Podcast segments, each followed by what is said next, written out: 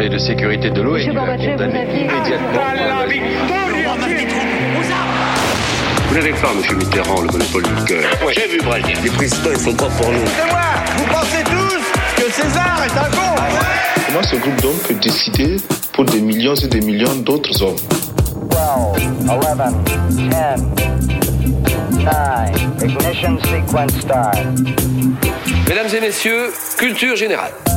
Bonjour, bonjour et bienvenue Ah ouais, dans hein. Culture 2000. Bonjour Jean-Baptiste. Bonjour, Greg. Bonjour Marlène. Salut. Bonjour Johan. Salut Greg. Aujourd'hui on a un invité. euh, Et j'ai le droit de dire bonjour aussi. Ah bah oui, justement, je vous présente Patrick Boucheron. On est très content que vous soyez là. Bonjour. Bonjour. Eh, bonjour Patrick. Bienvenue. Alors euh, Patrick, vous êtes historien euh, médiéviste, professeur au Collège de France euh, et vous présentez également euh, la collection Faire l'histoire sur Arte qui aborde l'histoire par les objets. Alors ça c'est une biographie très très abrégée, mais c'est ça. on n'a pas tout dit. là. C'est une collection. Ça, j'aime bien, j'aime bien cette idée. Voilà. D'accord. Bon, collection bah, d'objets. Ça me plaît, ça me plaît aussi. Euh, Aujourd'hui, dans Culture 2000, on va vous parler du charbon. Alors, le charbon, c'est avant tout une roche euh, combustible, l'énergie reine de la révolution industrielle. Le charbon, c'est une histoire humaine qui a provoqué des changements sociaux drastiques. Et puis, c'est aussi la menace climatique qui pointe le bout de son nez.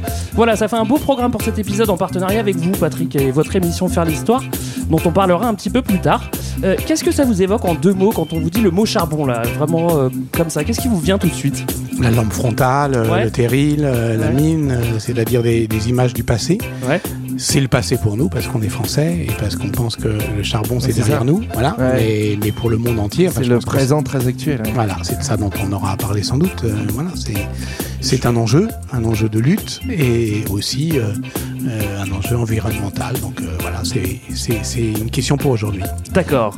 Euh, Marlène, qu'est-ce que ça t'évoque toi en un mot Euh, en un T'as mot, plus, bah, t'as- t'as plus le droit qu'à un mot, toi. Patrick avait le droit à deux, toi c'est un. Oh. non, je plaisante. euh, bah, alors euh, moi, ça en fait, ça m'évoque deux trucs. Ça m'évoque Germinal, qui est un livre qui m'a profondément euh, marqué quand Mhm. j'étais euh, adolescente, Euh, alors qu'avant, j'avais lu un- d'autres bouquins de Zola et que je détestais. Et Germinal, ça m'a vraiment bouleversée.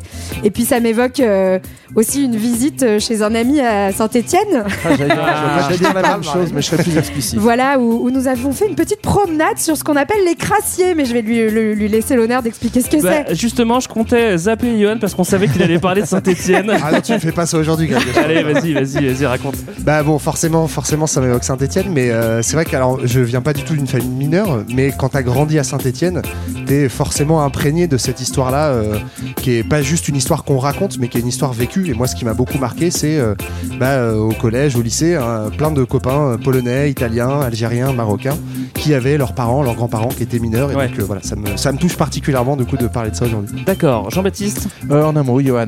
D'accord. Ça fait 15 ans qu'il nous fait manger du charbon et avec plaisir. C'est vrai, c'est vrai, c'est vrai.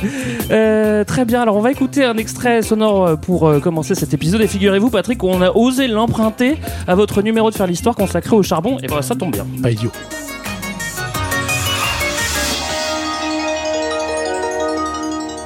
Le diamant noir du 19e siècle. Des terrils du Nord aux canonnières impérialistes. Une histoire de modernité technique, de smog et d'angoisse environnementale. Dans ce numéro, Patrick Boucheron invite l'historien François Jarige avant de retrouver la chronique de Manon Bril. Bonjour. Si je vous parle aujourd'hui. Patrick, de- je vous coupe la parole parce que ça fait double Patrick. Bah oui, Ça- mais bon, ça- ça- ça fait trop. ça Trop de Patrick, trop. tu le Patrick. Euh, je voulais vous demander pourquoi c'est intéressant de parler de, de charbon. Vous, vous, vous avez déjà un petit peu répondu euh, avant. Est-ce que vous voulez développer? Pourquoi est-ce que pourquoi est-ce qu'on fait cet épisode euh, Alors d'abord, moi, c'est pas, c'était pas mon truc le, le charbon. Je suis juste, euh, voilà, celui qui passe les plats. Ouais. Et j'avais envie de le passer euh, à l'historien qui, qui, qui parle dans cet extrait, c'est-à-dire François Jarige, et qui a fait un livre formidable avec Thomas Leroux sur l'histoire euh, des pollutions industrielles, de la contamination du monde. C'est par là que j'ai commencé euh, à le lire et à comprendre ce qu'il voulait dire. Et moi, mon rôle, c'est ça, hein, c'est comme, comme vous, c'est-à-dire Ouais. essayer de, de faire passer euh, des choses que j'ai lues, qui m'ont plu, et, et- et voilà. Et pour moi, c'était c'était ça, en fait, c'était faire entendre une voix d'un- jeune historien qui, pour moi, a des choses à dire. D'accord. On a compris à peu près euh, les enjeux. Bah, je vous propose qu'on passe directement au grand 1. 300 millions d'années et 18 siècles plus tard, le réveil du fossile. Et là, on a un bloc de charbon anthracite extrait euh, des mines. C'est impossible d'obtenir en fait ce type de, euh, de matière euh, par la combustion de biomasse et d'arbres. Donc là, on a un exemple très beau de bloc de charbon qui est extrait des mines souterraines par les, par les mineurs.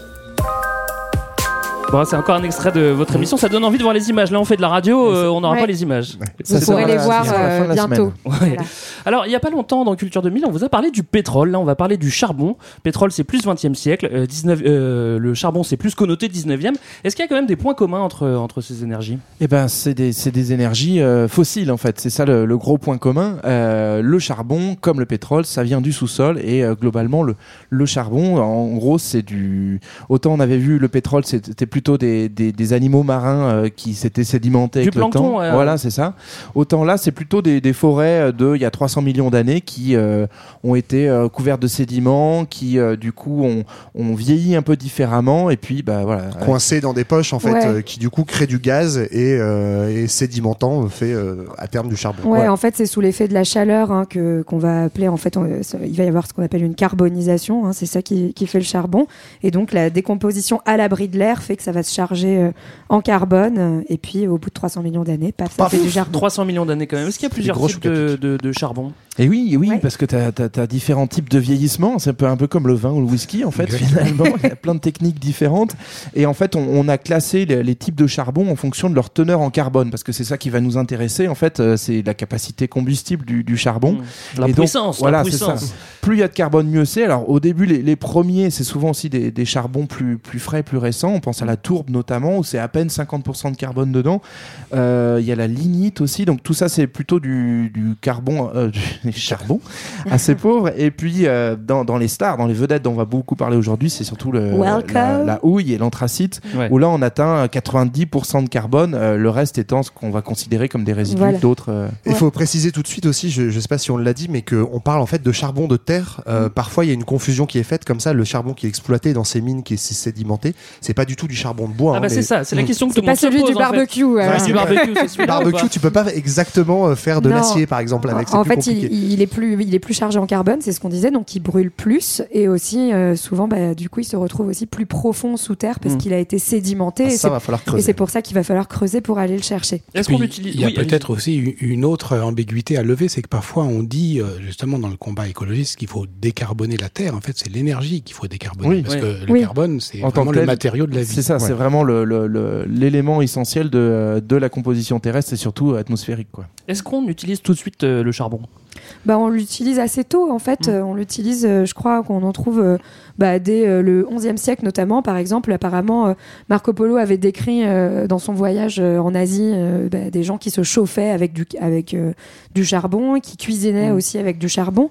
Donc, c'est pas, c'est pas quelque chose de, de nouveau. En fait, ça n'arrive pas au XIXe siècle. On s'en sert déjà avant. La différence, c'est qu'on va s'en servir au XIXe siècle de manière industrielle, et alors qu'avant, on Ouais, s'en sert ouais. pour un usage plutôt domestique. Et la provenance aussi est pas toujours la même, c'est-à-dire que notamment au Moyen Âge, on arrive à accéder à des mines de charbon lorsqu'elles sont affleurantes ou Oui. n'y a pas besoin de creuser beaucoup. Là où à partir de 18e, 19e siècle, on va aller chercher du charbon beaucoup plus profond. Euh, donc c'est ça aussi la différence. Mais cet usage de, de mines en surface, on le trouve effectivement bien avant la révolution Est-ce que c'est euh, vous qui êtes médiéviste, euh, Patrick, et c'est si courant que ça vous, vous rencontrez souvent le charbon en étudiant le Moyen Âge et la Pas Renaissance si souvent comme ça, il faut quand même le dire. Ce qu'on retrouve, c'est la tourbe, c'est tout ce qui est, est un matériau, euh, disons, euh, domestique, Mm. d'une d'une énergie domestique. Mais ce qui signe finalement euh, l'industrie euh, du 19e siècle, c'est qu'elle utilise le charbon comme principale euh, source d'énergie. Alors Mm, que mm. au Moyen Âge, l'énergie, c'est plutôt euh, Le l'eau, le bois, l'eau, le voilà. vent. Ouais. Hmm. Ouais, tout à fait. Et en plus, ça va dépendre des régions. En fait, comme tu disais, Johan, c'est là où ça affleure. Et donc, euh, par exemple, en France, c'est plutôt dans, dans le nord, du côté de Boulogne, où on a des traces d'usage euh, au Moyen Âge. Mais euh, il y a plein d'autres régions françaises qui connaissent à peine euh, ce, ce charbon de, de terre. Oui, et en fait, on va aussi, il faut expliquer pourquoi est-ce qu'on va se mettre à, à commencer à creuser pour aller chercher ce charbon. C'est que euh, finalement, bah, au début, on se sert surtout du charbon plutôt de bois hein, aussi, euh, celui euh, qui est plus accessible, qu'on ouais. fabrique. Euh, et en fait, le, le bois va être beaucoup plus utilisé pour d'autres choses à partir du XVIIe siècle, notamment pour construire des bateaux, pour Ouais. la navigation avec le début de la, de la première mondialisation.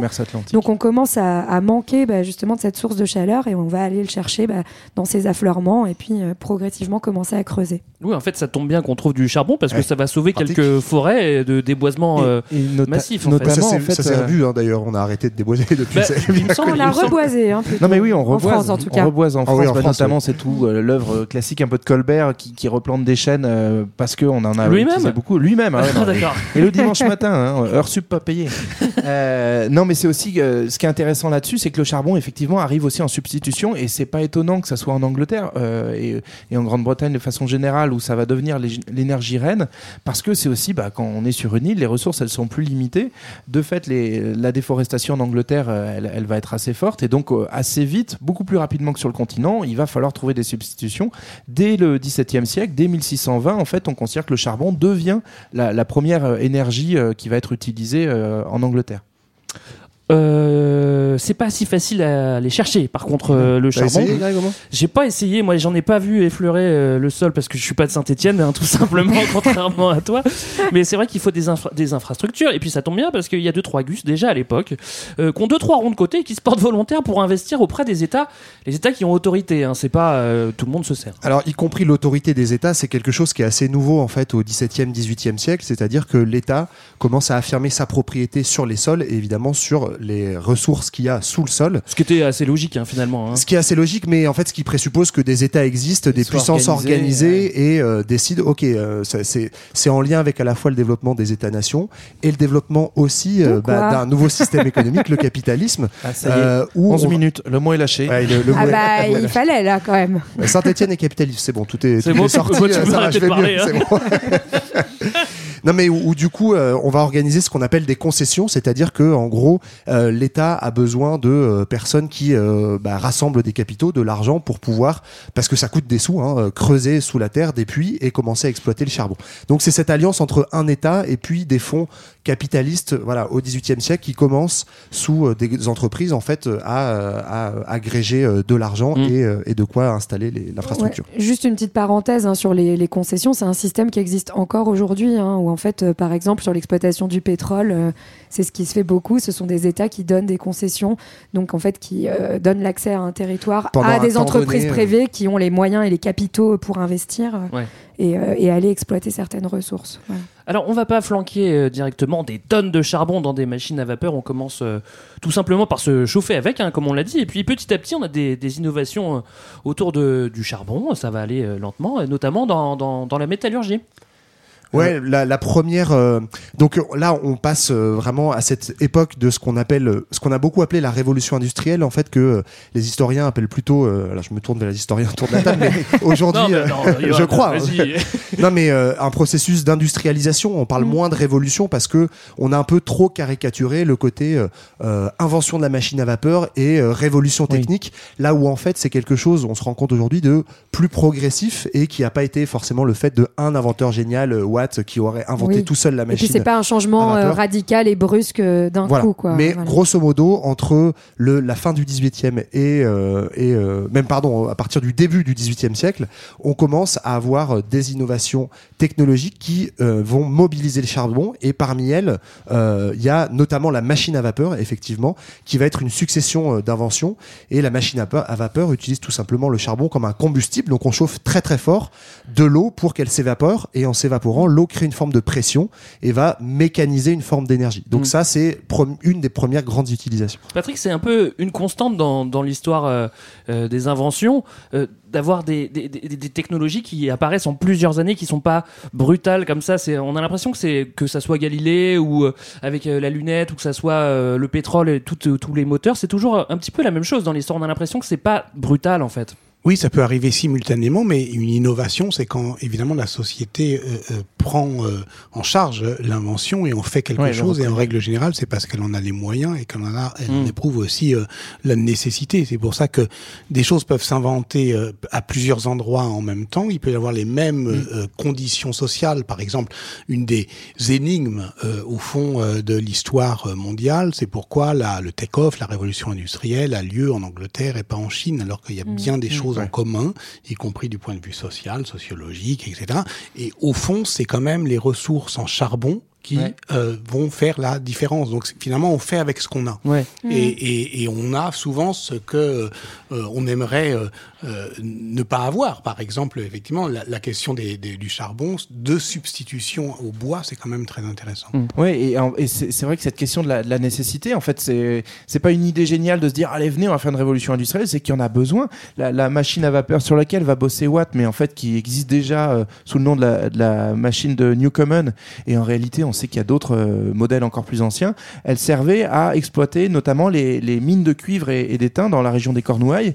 Et en fait régulièrement c'était euh, des, des mines qui étaient au bord de la mer, donc avec régulièrement des entrées d'eau. Donc il fallait une machine pour pomper l'eau parce que sinon c'était la, la ressource en étain en cuivre était pas Ouais. accessible. Et donc c'est par rapport à ça qu'il Avec y a eu un c'était pas intérêt très pratique, quoi. de, de développer une machine à vapeur pour pomper l'eau effectivement. Et pourquoi pourquoi le charbon plus que le bois? Parce que bah, il y avait plus de charbon disponible et puis que le charbon a une, plus grande valeur de, de combustion, donc c'était euh, plus rentable entre guillemets. Ouais, et puis surtout, on va aussi apprendre à l'exploiter, c'est-à-dire que le charbon, au début, euh, c'est pas forcément euh, très efficace comme énergie, et on va notamment réussir à faire ce qu'on appelle la coke, donc euh, c'est au Ça n'a rien à voir avec la drogue, rien hein. à voir avec la drogue. En fait, qu'est-ce que c'est la coke? n'essayez pas de le faire non plus chez vous parce que c'est pas Non, voilà. fourneau, Donc la, la coke en fait c'est c'est un dérivé de la houille euh, donc qu'on trouve euh, dans le sol. En fait on va distiller la houille, on la purifie euh, par ébullition et euh, en fait par- on, on condense les vapeurs mauvaises à côté. Et donc euh, grâce à cette coke on a une énergie beaucoup plus importante et c'est là qu'on va c'est grâce à cette énergie là qu'on va réussir notamment à faire du métal et ça va être le début de la métallurgie avec euh, du fer Avec qui va fonte, pouvoir ouais. être Ouais. être fon- fondu voilà avec la fonte et moulé aussi. Donc notamment par exemple pour faire des chemins de fer c'est assez pratique. Tout s'enchaîne. Ouais, mais aussi pour pouvoir faire des bonnes euh, cocottes, pour pouvoir cuire du bœuf bourguignon, par exemple. Par Ça, sans- sans exemple, fonte, ça je serais- marche Je serais aussi. très malheureux sans fonte. Très important. Moi, je voulais citer le français euh, Cugnot, dont on avait parlé il y a pas longtemps, qui faisait le fardier à vapeur, l'ancêtre de la voiture. Donc déjà à cette époque-là, on, on- on invente. Euh, maintenant, il faut creuser pour trouver du charbon. Et il va falloir Euh, creuser ouais. Pour Où est-ce alimenter ces machines. Où est-ce qu'on trouve euh, les mines?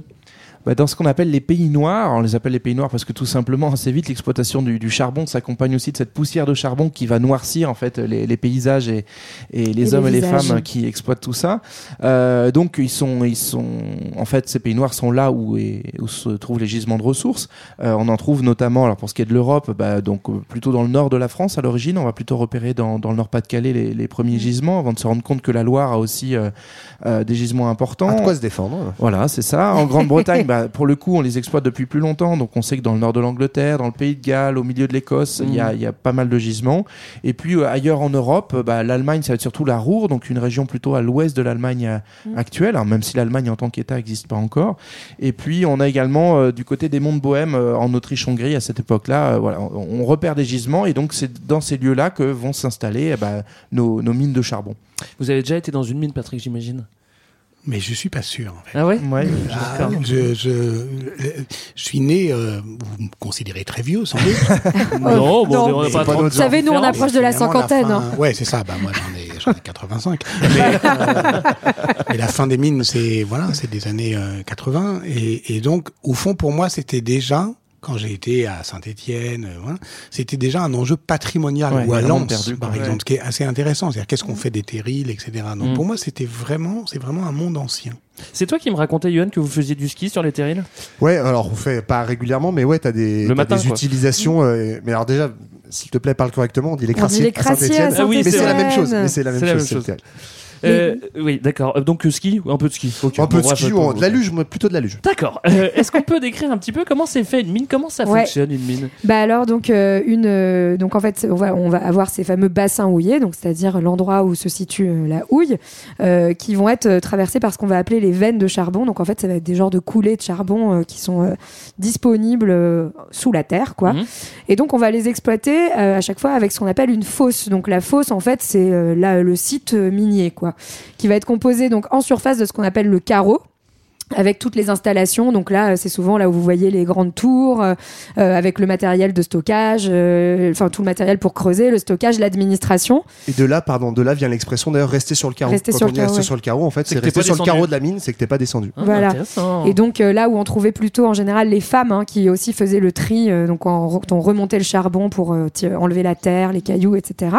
Ensuite, vous avez le puits, donc qui est très célèbre. hein, c'est là où on descend pour aller sous terre, hein, jusqu'à euh, plusieurs centaines de mètres. hein, donc euh, très très Ouais, profond. voire, voire même plus d'un kilomètre. faut s'imaginer quand même que euh, les exploitations, en tout cas telles qu'on les a connues en France, elles sont en moyenne entre 700 et 900 mètres de profondeur. Donc c'est vraiment quand même, c'est pas, on n'est pas juste en dessous de la terre, quoi. on Non, est quasiment on un kilomètre en On dessous. est bien en dessous, voilà. Donc on accède de là à ce qu'on appelle les galeries. Et les galeries, donc c'est là où les mineurs vont aller pour en fait cogner sur les murs avec leur piolet et chercher le charbon pour le remonter. Et puis à côté de ça, on a ces fameux terrils appelés crassiers en Lorraine et à Saint-Étienne. S'il y a une info à retenir de cet épisode, c'est bien ça. je- voilà, qui sont ces fameuses collines artificielles, hein, euh, souvent euh, genre un peu en forme de chapeau pointu là, euh, où euh, vous trouvez en fait tous les déchets du charbon qu'on entassait. euh, Ouais. Et puis tout ce qu'on a déblayé de la mine pour pouvoir euh, effectivement creuser des, Faire des pistes. Et un petit point aussi sur euh, rapide sur l'installation, mais il faut pas s'imaginer que les mines elles ont toujours ressemblé à ce qu'on en voit justement d'un point de vue patrimonial chez nous en France. Pendant très longtemps, c'était des chevalets en bois en fait qui euh, Mm. servaient euh, pour faire des poulies pour remonter le charbon. On avait dans les puits, euh, faut s'imaginer, c'était des centaines, enfin des dizaines d'échelles qui descendaient en diagonale Ouais. pour euh, descendre euh, les hommes, remonter le charbon. Donc il y a eu vraiment ces installations très artisanales avant d'en arriver aux euh, chevalets euh, métalliques qu'on connaît aujourd'hui en fait, euh, qu'on a dans l'imaginaire Mhm. en France, euh, qui sont les, les on plutôt re- qui datent du 19e. En fait. Ouais, c'est on retrouve voit- ça dans Germinal. hein. Ouais, c'est ça. Vraiment. Même quand faire on descendre le les hommes, mais aussi les chevaux. Eh oui. Oui, Parce que là, il y a quelque chose qui est très intéressant, c'est qui est euh, justement les, les nouveaux historiens comme Eric Baratek a fait un livre entier sur les chevaux de Ouais. mine. Enfin, faut imaginer ce que ça veut fou, dire pour Ouais. les chevaux de descendre. Ils sont effrayés Ils deviennent Euh, aveugles. Ouais. noir, quoi. Et ils travaillent euh, Tout le temps. bon, Et surtout, un, che- un cheval, si je dis pas de bêtises, hein, qu'on descend dans la mine, ne remonte jamais en fait. On non. descend, il fait, il fait toute Il sa vie jamais. dans la mine. Ça Et apparemment, il certains mineurs disaient qu'ils amenaient aussi des animaux de compagnie. Il y avait euh, des chats à certains endroits qu'on trouvait, ou euh, bon, parfois des petites souris, euh, qui étaient Ouais, une manière d'avoir une forme de compagnie, mais voilà, des animaux qui ne, redé- qui ne remontaient jamais. Et je sais que en Angleterre et notamment euh, et, enfin en Angleterre et en Grande-Bretagne, en Écosse, ils utilisaient ils utilisaient les poneys Shetland parce qu'ils étaient tout petits, coup, Ah. c'était plus facile à, rentrer dans la mine. C'est pas bête ça. Et donc on les utilisait, on, on l'a Pour pas, tracter, pas précisé, voilà, pour euh, tracter les, les berlines, donc qui sont ces petits wagonnets dans lesquels, en gros, une fois qu'on a exploité euh, le charbon, on charge et donc il fallait remonter cette matière. Et le cheval était plus efficace que, Mm. que les petits pousseurs qu'on utilisait au début. Et Alors- puis il y a les oiseaux, les serins aussi. Ah, alors, parce que, racontez-nous ça. Bah oui, parce qu'en en fait, on, on pensait, euh, ce qui est d'ailleurs en partie un mythe, que euh, euh, le, le- le- les plumes euh, des petits oiseaux se hérissaient juste avant ils sentaient le grisou. Ah Sentir ouais. le grisou, Ah, ça ok. veut dire effectivement ressenti parce que c'est c'est assez inodore hein, le, Ouais, le grisou, c'est-à-dire le grisou, c'est la c'est c'est c'est le gaz qui s'échappe de la mine avant qu'elle n'explose. Mm. Et on pensait, ce qui n'est pas vrai, mais on pensait que les, les, Les oiseaux permettaient de. voilà. Et donc ça a été Ah des tests. Et euh, sentir le grisou, ça veut dire, c'est très beau d'ailleurs, ça veut dire euh, euh, percevoir la catastrophe juste avant qu'elle n'advienne. Mm, mm, mm. Bon, et du coup, ça n'a pas trop marché. on va le voir. Euh, si on a des mines, il faut des mineurs, évidemment. Euh, faut pas s'imaginer des indépendants hein, qui vont creuser le, sol fait, dans leur Il n'y coin. avait pas le statut euh, d'auto-entrepreneur à l'époque. C'est c'est ce qu'on appelle donc les, les gueules noires. En fait, à l'origine, au 18e, donc dans, cette, dans ces débuts de l'exploitation, avant qu'on rentre vraiment dans l'âge industriel, où on commence à exploiter le charbon euh, bah, un peu plus quand même, c'est presque des, des artisans, euh, enfin en tout cas, c'est des, c'est des professionnels très reconnus, parce que justement, le monde de la mine est assez nouveau, hein, notamment sur, sur, le, sur le continent européen, et, euh, et par conséquent, en fait, ceux qui descendent, euh, alors déjà, ils font pas ça toute l'année, en général, c'est plutôt des, des gens des campagnes environnantes C'est et un qui- travail saisonnier. Voilà, qui viennent euh, aux saisons où il y a Quand ça moins- fleurit, quoi. Oui, c'est ça. bah, c'est surtout quand il y a moins de boulot dans les champs. Et euh, ils sont très reconnus et en général, ils sont mieux payés qu'un journalier qui fait des, des travaux agricoles parce que bah, il y a une reconnaissance du risque et puis il y a effectivement un savoir-faire pour euh, bah, repérer euh, et contourner les pièges de la mine et puis savoir repérer les, Mm. les filons euh, et, les, et les veines intéressantes d'anthracite plutôt que de, de charbon un peu moindre. Donc au 18e, c'est plutôt le, le haut du panier en fait. Être mineur, c'est assez valorisé. Ouais. Et en fait, ça bascule au 19e siècle parce que quand on se rend compte que c'est une énergie qui, euh, enfin, c'est un, un matériau euh, qui va être très précieux, mais en fait, il y a de plus en plus de mines et de concessions qu'il faut s'ouvrir. Donc, on, a, on peut plus se permettre d'avoir juste une main-d'œuvre élitiste. Et en fait, là, euh, en plus, pour réduire les coûts, on va commencer à compresser un peu les conditions de travail. Et c'est c'est aussi, bah, ça s'explique parce qu'on est en une époque où effectivement les unités de production, que ce soit dans la mine ou n'importe où, hein, dans l'industrialisation, se concentrent. Donc on a des mines qui exploitent des centaines, voire parfois Mhm. des milliers euh, de mineurs. Et euh, comme euh, le disait JB, bah, les conditions en fait de travail, on a on a euh, tendance à penser parfois que euh, le, le progrès vers la modernité, c'est un long progrès aussi social hein, du travail. Là, en fait, il y a une rupture au 19e siècle à ce moment-là et les conditions plutôt euh, euh, s'aggravent, les conditions de travail se durcissent très fortement. Ouais. Et c'est là où on commence, on va en parler un peu plus tard, mais à voir bah, les premières batailles sociales des mineurs, parce que voilà, il faut s'imaginer des gars qui travaillent, enfin des gars d'ailleurs, et des femmes et des enfants Et dans des un enfants, temps, ouais. mais ils travaillent euh, en moyenne 10 heures par jour à 40 Oui. degrés, euh, voilà. Et on passe aussi à un paiement à la tâche au 19e, ce qui n'était pas le cas au sympa, début. Ça. Euh, voilà. Donc euh, vous êtes payé en fait euh, souvent bah, au kilo de, charbon Mm. que vous remontez, euh, ce qui aussi euh, aggrave les accidents de travail euh, évidemment, Bah oui, parce qu'on puisque on veut être le plus productif possible pour Et pouvoir puis ça gagner sa crée croûte. une, une petite hiérarchie justement des tâches parmi les mineurs, hein, les, les héros étant ceux qui sont au front de taille, donc c'est-à-dire là où on va vraiment extraire. hein, Les piqueurs. Les piqueurs qui Tu veux utilisent dire le que la mine, c'est l'usine avant l'heure, en fait, c'est Bah ça c'est c'est ça en fait. Bah, c'est bah, dire, ouais. Maintenant on est à l'heure de l'usine d'ailleurs. Enfin effectivement euh, l'usine apparaît plutôt dans la deuxième moitié du 19e euh, alors que la mine pour le coup est déjà active. Mais effectivement on a on a le piqueur qui va être euh, du coup mieux rémunéré par rapport au hercher. Le hercher c'est celui qui charge euh, le petit wagonnet. Et ça, les- c'était souvent des enfants, Voilà, je me permets, ça. parce que, en fait, euh, les enfants étant petits, et il faut comprendre que vraiment, il y a, en fait, plus, euh, il y, a, il y a vraiment le puits central, et on va dans les galeries sur les côtés, et plus on avance dans les galeries, plus ça se rétrécit, en général.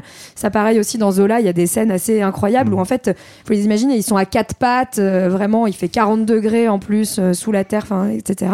Et donc, on envoyait au départ les, Les mômes, petits enfants. On les appelait les galibots aussi euh, quand c'était les mômes. ouais. C'est ça. Et donc, du coup, qui servent plutôt à la charge. Et puis, il y a tout un tas de métiers. Donc, ceux qui vont préparer les galeries, euh, les boiseurs, euh, les bouts de feu qui, bah, notamment, vont vérifier qu'on tombe pas sur, euh, sur un os ou sur un- une poche de gaz qui pourrait euh, détruire la mine. Donc, voilà, chacun va être payé à sa tâche en, en fonction de ça. Et, euh, et donc, du coup, bah, ça, ça crée tout un petit monde de la mine hiérarchisé avec, quand même, il faut que quelqu'un surveille tous ces gens-là. Parce Un que contremaître. Le contremaître, voilà, le ouais. contremaître. Donc, c'est le porion dans le nord. Et j'ai vu qu'à Saint-Etienne, ils appelaient ça le, gouverneur. Gouverneur. Ils font ouais. jamais tout comme tout le monde. à C'est ça. Saint-Étienne. Mais il y a euh, autre autre nom quand même euh, bah, pour pour les Stéphanois qui nous écoutent, le gazier parce que c'est un surnom Ouais. euh, comme on dit mon gars, salut mon Mais gazier. partout en France. hein, Le gazier, ça vient aussi de la mine. Hein, j'ai jamais euh, entendu ça perso. Si ça se dit pas mal, voilà. Et le gazier à l'origine, c'est celui qui était sur place. En fait, il arrivait deux heures avant l'équipe le matin pour vérifier, euh, ouvrir le chantier, vérifier les poches de gaz, tester la composition, etc. C'est pas exactement le même que, euh, Que le bout de feu. le bout de feu ou qu'on appelait aussi le pénitent, hein, le- l'équivalent de ces oiseaux dont vous parliez, Patrick. Euh, c'est assez fou parce que faut s'imaginer, ça disparaît petit à petit. Mais au début, on mettait des gars, donc les pénitents, ils avaient de la toile de jute trempée sur eux. Et en fait, on prenait un volontaire le matin, ça tournait tous les jours, et c'était lui qui allait tout seul. Et avant qu'il y ait les lampes protégées, c'était à la flamme. Et donc, en fait, le mec risque sa vie tous les jours, il tente, et bah, si ça fait boum, bon. ça fait boum, euh, ça saute, mais le gars meurt avec, quoi. Bah, justement, on va pas vous faire des grandes révélations hein, là-dessus. Hein, euh, euh, on- C'était pas sait- une bonne situation. Ouais, voilà, on le sait que mineur, ça n'a jamais été un, un métier facile. C'est pénible et dangereux. Patrick, vous avez parlé euh, de, de Grisou. Est-ce que vous avez, vous, vous voyez, euh, vous êtes jamais descendu dans une mine, mais vous visualisez, vous connaissez quelques quelques dangers et quelques de la mine, j'imagine. Oui, oui. Et puis même, j'ai été. Alors, si vous voulez vraiment qu'on parle de souvenirs d'enfance, il y a Voilà. eu. Il y a eu C'est là qu'on veut vous amener. pour ça. il y a eu dans les années 70, moi je suis né en 65 pour, euh, pour Ouais. euh, des accidents de, de la Mm. mine terribles. Voilà. Et qu'on on voyait euh, à la télévision, enfin, des gens qui, des, des, des centaines de morts. Voilà. Et, et c'est, enfin, c'est vraiment des, des, des souvenirs très vifs. Ouais. Voilà. Et c'est lié effectivement à l'histoire industrielle, c'est lié à l'histoire de l'immigration, c'est, c'est, c'est lié à, voilà, toute, euh, toute cette euh, histoire qu'on croit derrière nous, mais, mais qui est encore très, qui- très qui est toujours là. Ouais, et notamment, bah, on, en- on y reviendra un peu plus tard, mais encore en Chine aujourd'hui, on a des statistiques annuelles de nombre de décès dans, dans le mine. Et ça, c'est aussi un truc un peu particulier parce que, comme tu dis, on est, on est dans un siècle du, du progrès où on a l'impression que les conditions de travail peuvent évoluer. En fait, euh, globalement, les conditions d'exploitation de la mine varient très peu au 19e siècle. Euh, et en France, il faut attendre, je crois, les années 20 ou les années 30 pour que le changement, l'abandon du piolet, le passage aux, aux machines électriques qui vont euh, faciliter euh, d'une certaine façon, on y reviendra, le travail. Mais en tout cas, voilà, on reste, 20. on, on reste 1920 Ouais, les Ouais, années c'est vachement. 1920. Ouais, je voyais ça euh, avant. Et, et, bah, je crois que c'est peut-être un peu avant aux États-Unis ou en Angleterre, mais bon, globalement, on est sur un travail qui est, est pénible et qui reste longtemps pénible. On va travailler à genoux, ou allongé quelques fois parce que, bah, en fait, il faut se mettre à hauteur de la veine qu'on est en train de travailler. Et effectivement, c'est des accidents mortels qui sont permanents. Euh, dans, dans les gros, euh, gros accidents d'histoire, il y a celui de, plus gros, ouais. de, de Courrières en 1906 1986 où c'est une explosion qui va en fait ravager toute une mine et ça fait euh, 1099 morts. Euh, et en plus, c'est- c'est c'est aussi à ce moment-là, sur, sur cet épisode, je crois qu'au bout d'un moment, les, les, les secours arrêtent les recherches parce qu'ils Mm. ne pensent plus trouver des gens et qu'il y a encore des gens ensevelis Ouais. qu'on va C'est là où à- on a aussi changé d'époque. hein. Les secours s'arrêtent de chercher au bout de 4 jours à Courrières. Ouais. Et plus d'une semaine après, il y a encore quelques mineurs, mais par, par petites grappes, qui arrivent à ressortir de là. Euh, alors qu'effectivement, c'est une catastrophe qui a fait plus de 1000 morts. Faut, enfin, c'est quand même s'imaginer ce que c'est d'avoir 1000 morts au travail. En fait, c'est aussi Ouais. ça, c'est qu'on parle de gens qui vont juste au travail. Et je crois que la plus grande catastrophe de l'histoire, en tout cas recensée, elle a eu lieu en Chine, et on est autour de 1500 morts. Donc euh, Mm. voilà, c'est des catastrophes dramatiques, mais ça situe aussi cette catastrophe de Courrières. Et ces catastrophes, elles vont quand même marquer aussi euh, l'identité des mineurs, euh, la culture, parce que autour de cette image de- du mineur qui a un travail très difficile, etc., c'est aussi des gens bah, qui connaissent une solidarité très forte de par l'existence au quotidien de ces accidents possibles. Puis qui peuvent mourir à petit feu aussi, parce qu'il y, a- il y a toutes les maladies euh, voilà, qui, C'est ça, ouais, il y a- qu'on- effectivement. qu'on, euh, qu'on a avec soi quand contracte, on- euh, quand on, Ouais, notamment Alors, la figure- silicose, hein, où en fait euh, les re- poumons se détruisent petit à petit. J'ai re-regardé Germinal et euh, pour, pour l'épisode et au début il y a Jean Carmet qui euh, qui crache du noir et on croit que c'est du sang et et il y a Renaud qui lui dit qu'est-ce que c'est que ça? Il lui dit ah non c'est du charbon j'en ai plein la carcasse je suis descendu pendant 20 ans. Du coup je le recrache encore même si euh, ça fait 5 ans qu'il Ouais, n'est pas c'est le descendu. début du bouquin, ouais, c'est c'est- c'est c'est assez moi je l'ai pas lu hein, mais bon j'ai vu le film. T'as lu, ce, t'as lu ce film. Et effectivement, ces maladies-là, il y en a une autre aussi, euh, l'ankylostomiase, alors qui est plus liée aux mauvaises conditions hygiéniques en fait, parce qu'on passe concrètement euh, toute sa journée dans la mine, et donc bah, du coup il n'y a pas de toilette, euh, il y, a, il y a du coup des très mauvaises conditions d'hygiène, et donc la plupart des mineurs développent cette maladie, alors pas la plupart des mineurs, mais il y a beaucoup de mineurs qui développent cette maladie, euh, qui en fait c'est des des vers qui se développent à l'intérieur de l'estomac et qui sans être forcément mortels en fait vont bah, vont pourrir la vie de, de ces travailleurs là, et cette maladie elle va être éradiquée qu'au début du XXe siècle, alors que c'est juste des conditions d'hygiène qui permettent de, de l'éradiquer. Je crois que le, le chiffre total, bah, alors supposé, parce qu'en fait la, la comptabilité elle vaut ce qu'elle vaut, surtout avec ceux qui meurent au long cours de cancer ou de, ou de silicose, mais on compte un million de morts liés à l'exploitation du charbon sur le 19e et le 20e siècle. Alors tout ça, bon, tout ce qu'on décrit, ça donne pas trop trop envie d'aller euh, à la mine. hein. Malgré tout, il faut des mineurs. Alors euh, les exploitants vont rivaliser de techniques commerciales pour embaucher, pour embaucher. Le ticket resto. Oh, bon, moi, je dirais même mieux que ça. euh, je pense que c'est le all inclusive qui marche le mieux, quoi. C'est- Oui. Bah, c'est la grande époque de ce qu'on va appeler les corons ou les cités jardins, hein, donc les cités ouvrières, où en fait on va développer c'est en fait des villes qui sont des villes nouvelles, hein, euh, complètement euh, créées à partir de rien sur les bassins houillés, euh, avec des en fait des petits habitats individuels, souvent avec un petit jardin pour pouvoir avoir son potager, se nourrir, voilà.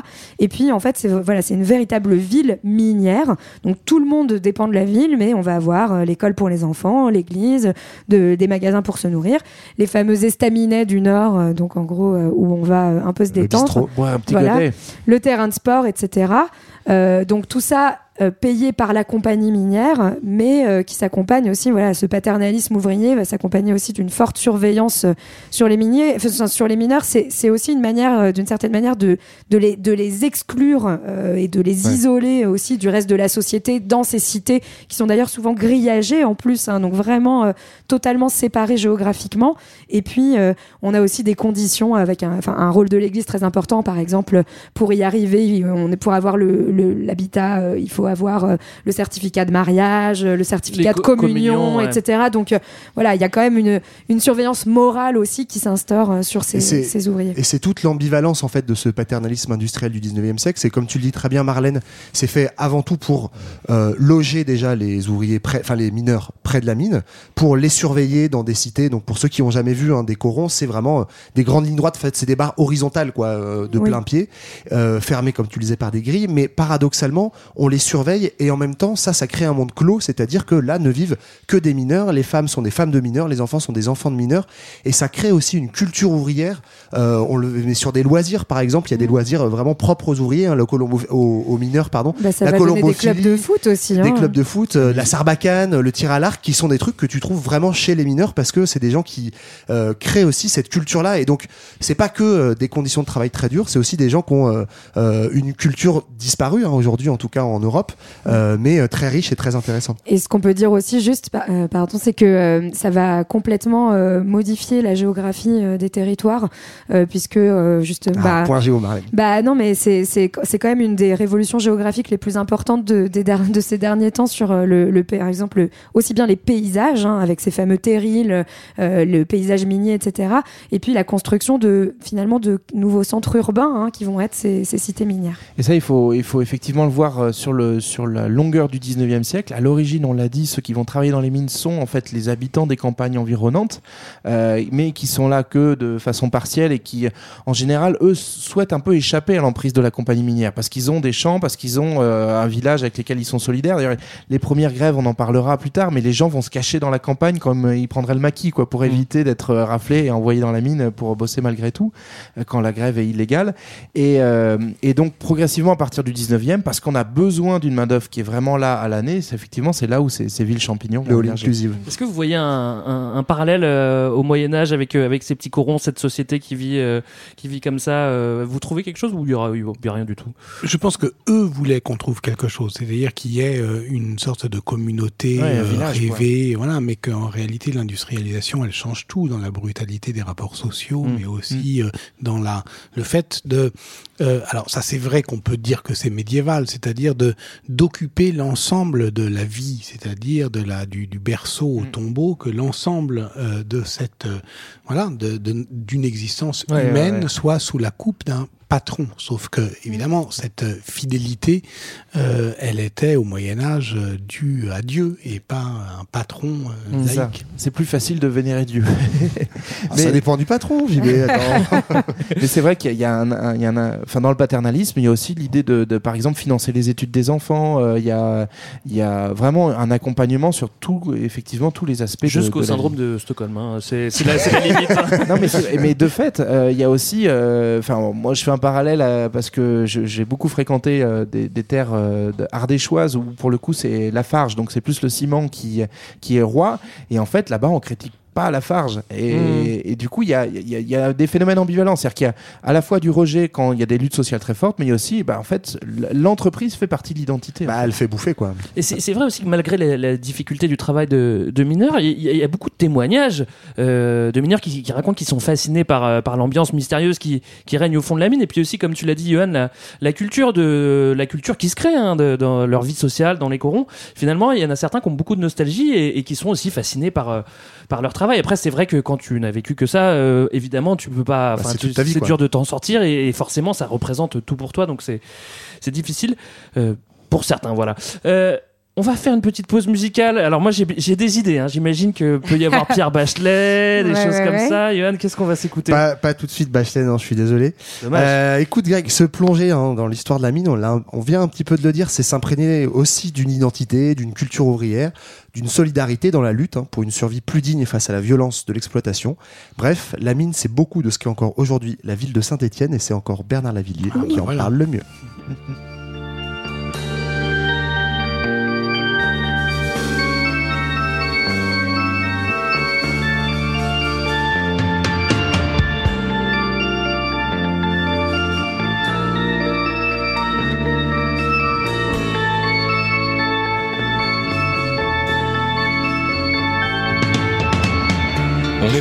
mais on est d'une ville où la rue artérielle limite le décor. Les cheminées d'usine ululent à la mort. La lampe du gardien rigole de mon style. La misère écrasant son mégot sur mon cœur a laissé dans mon sang la trace indélébile qui a le même son et la même couleur que la suie des crassiers du charbon inutile.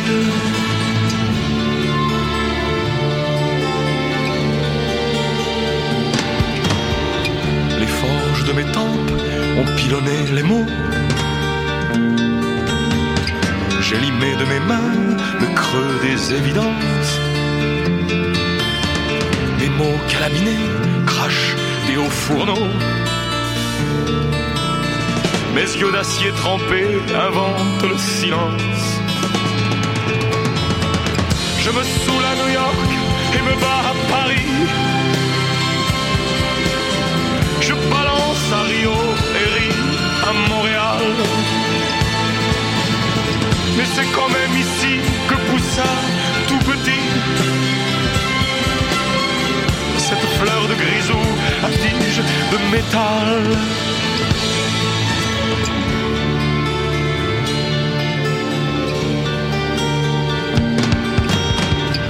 On n'est pas d'un pays, mais on est d'une ville où la rue artérielle limite le décor.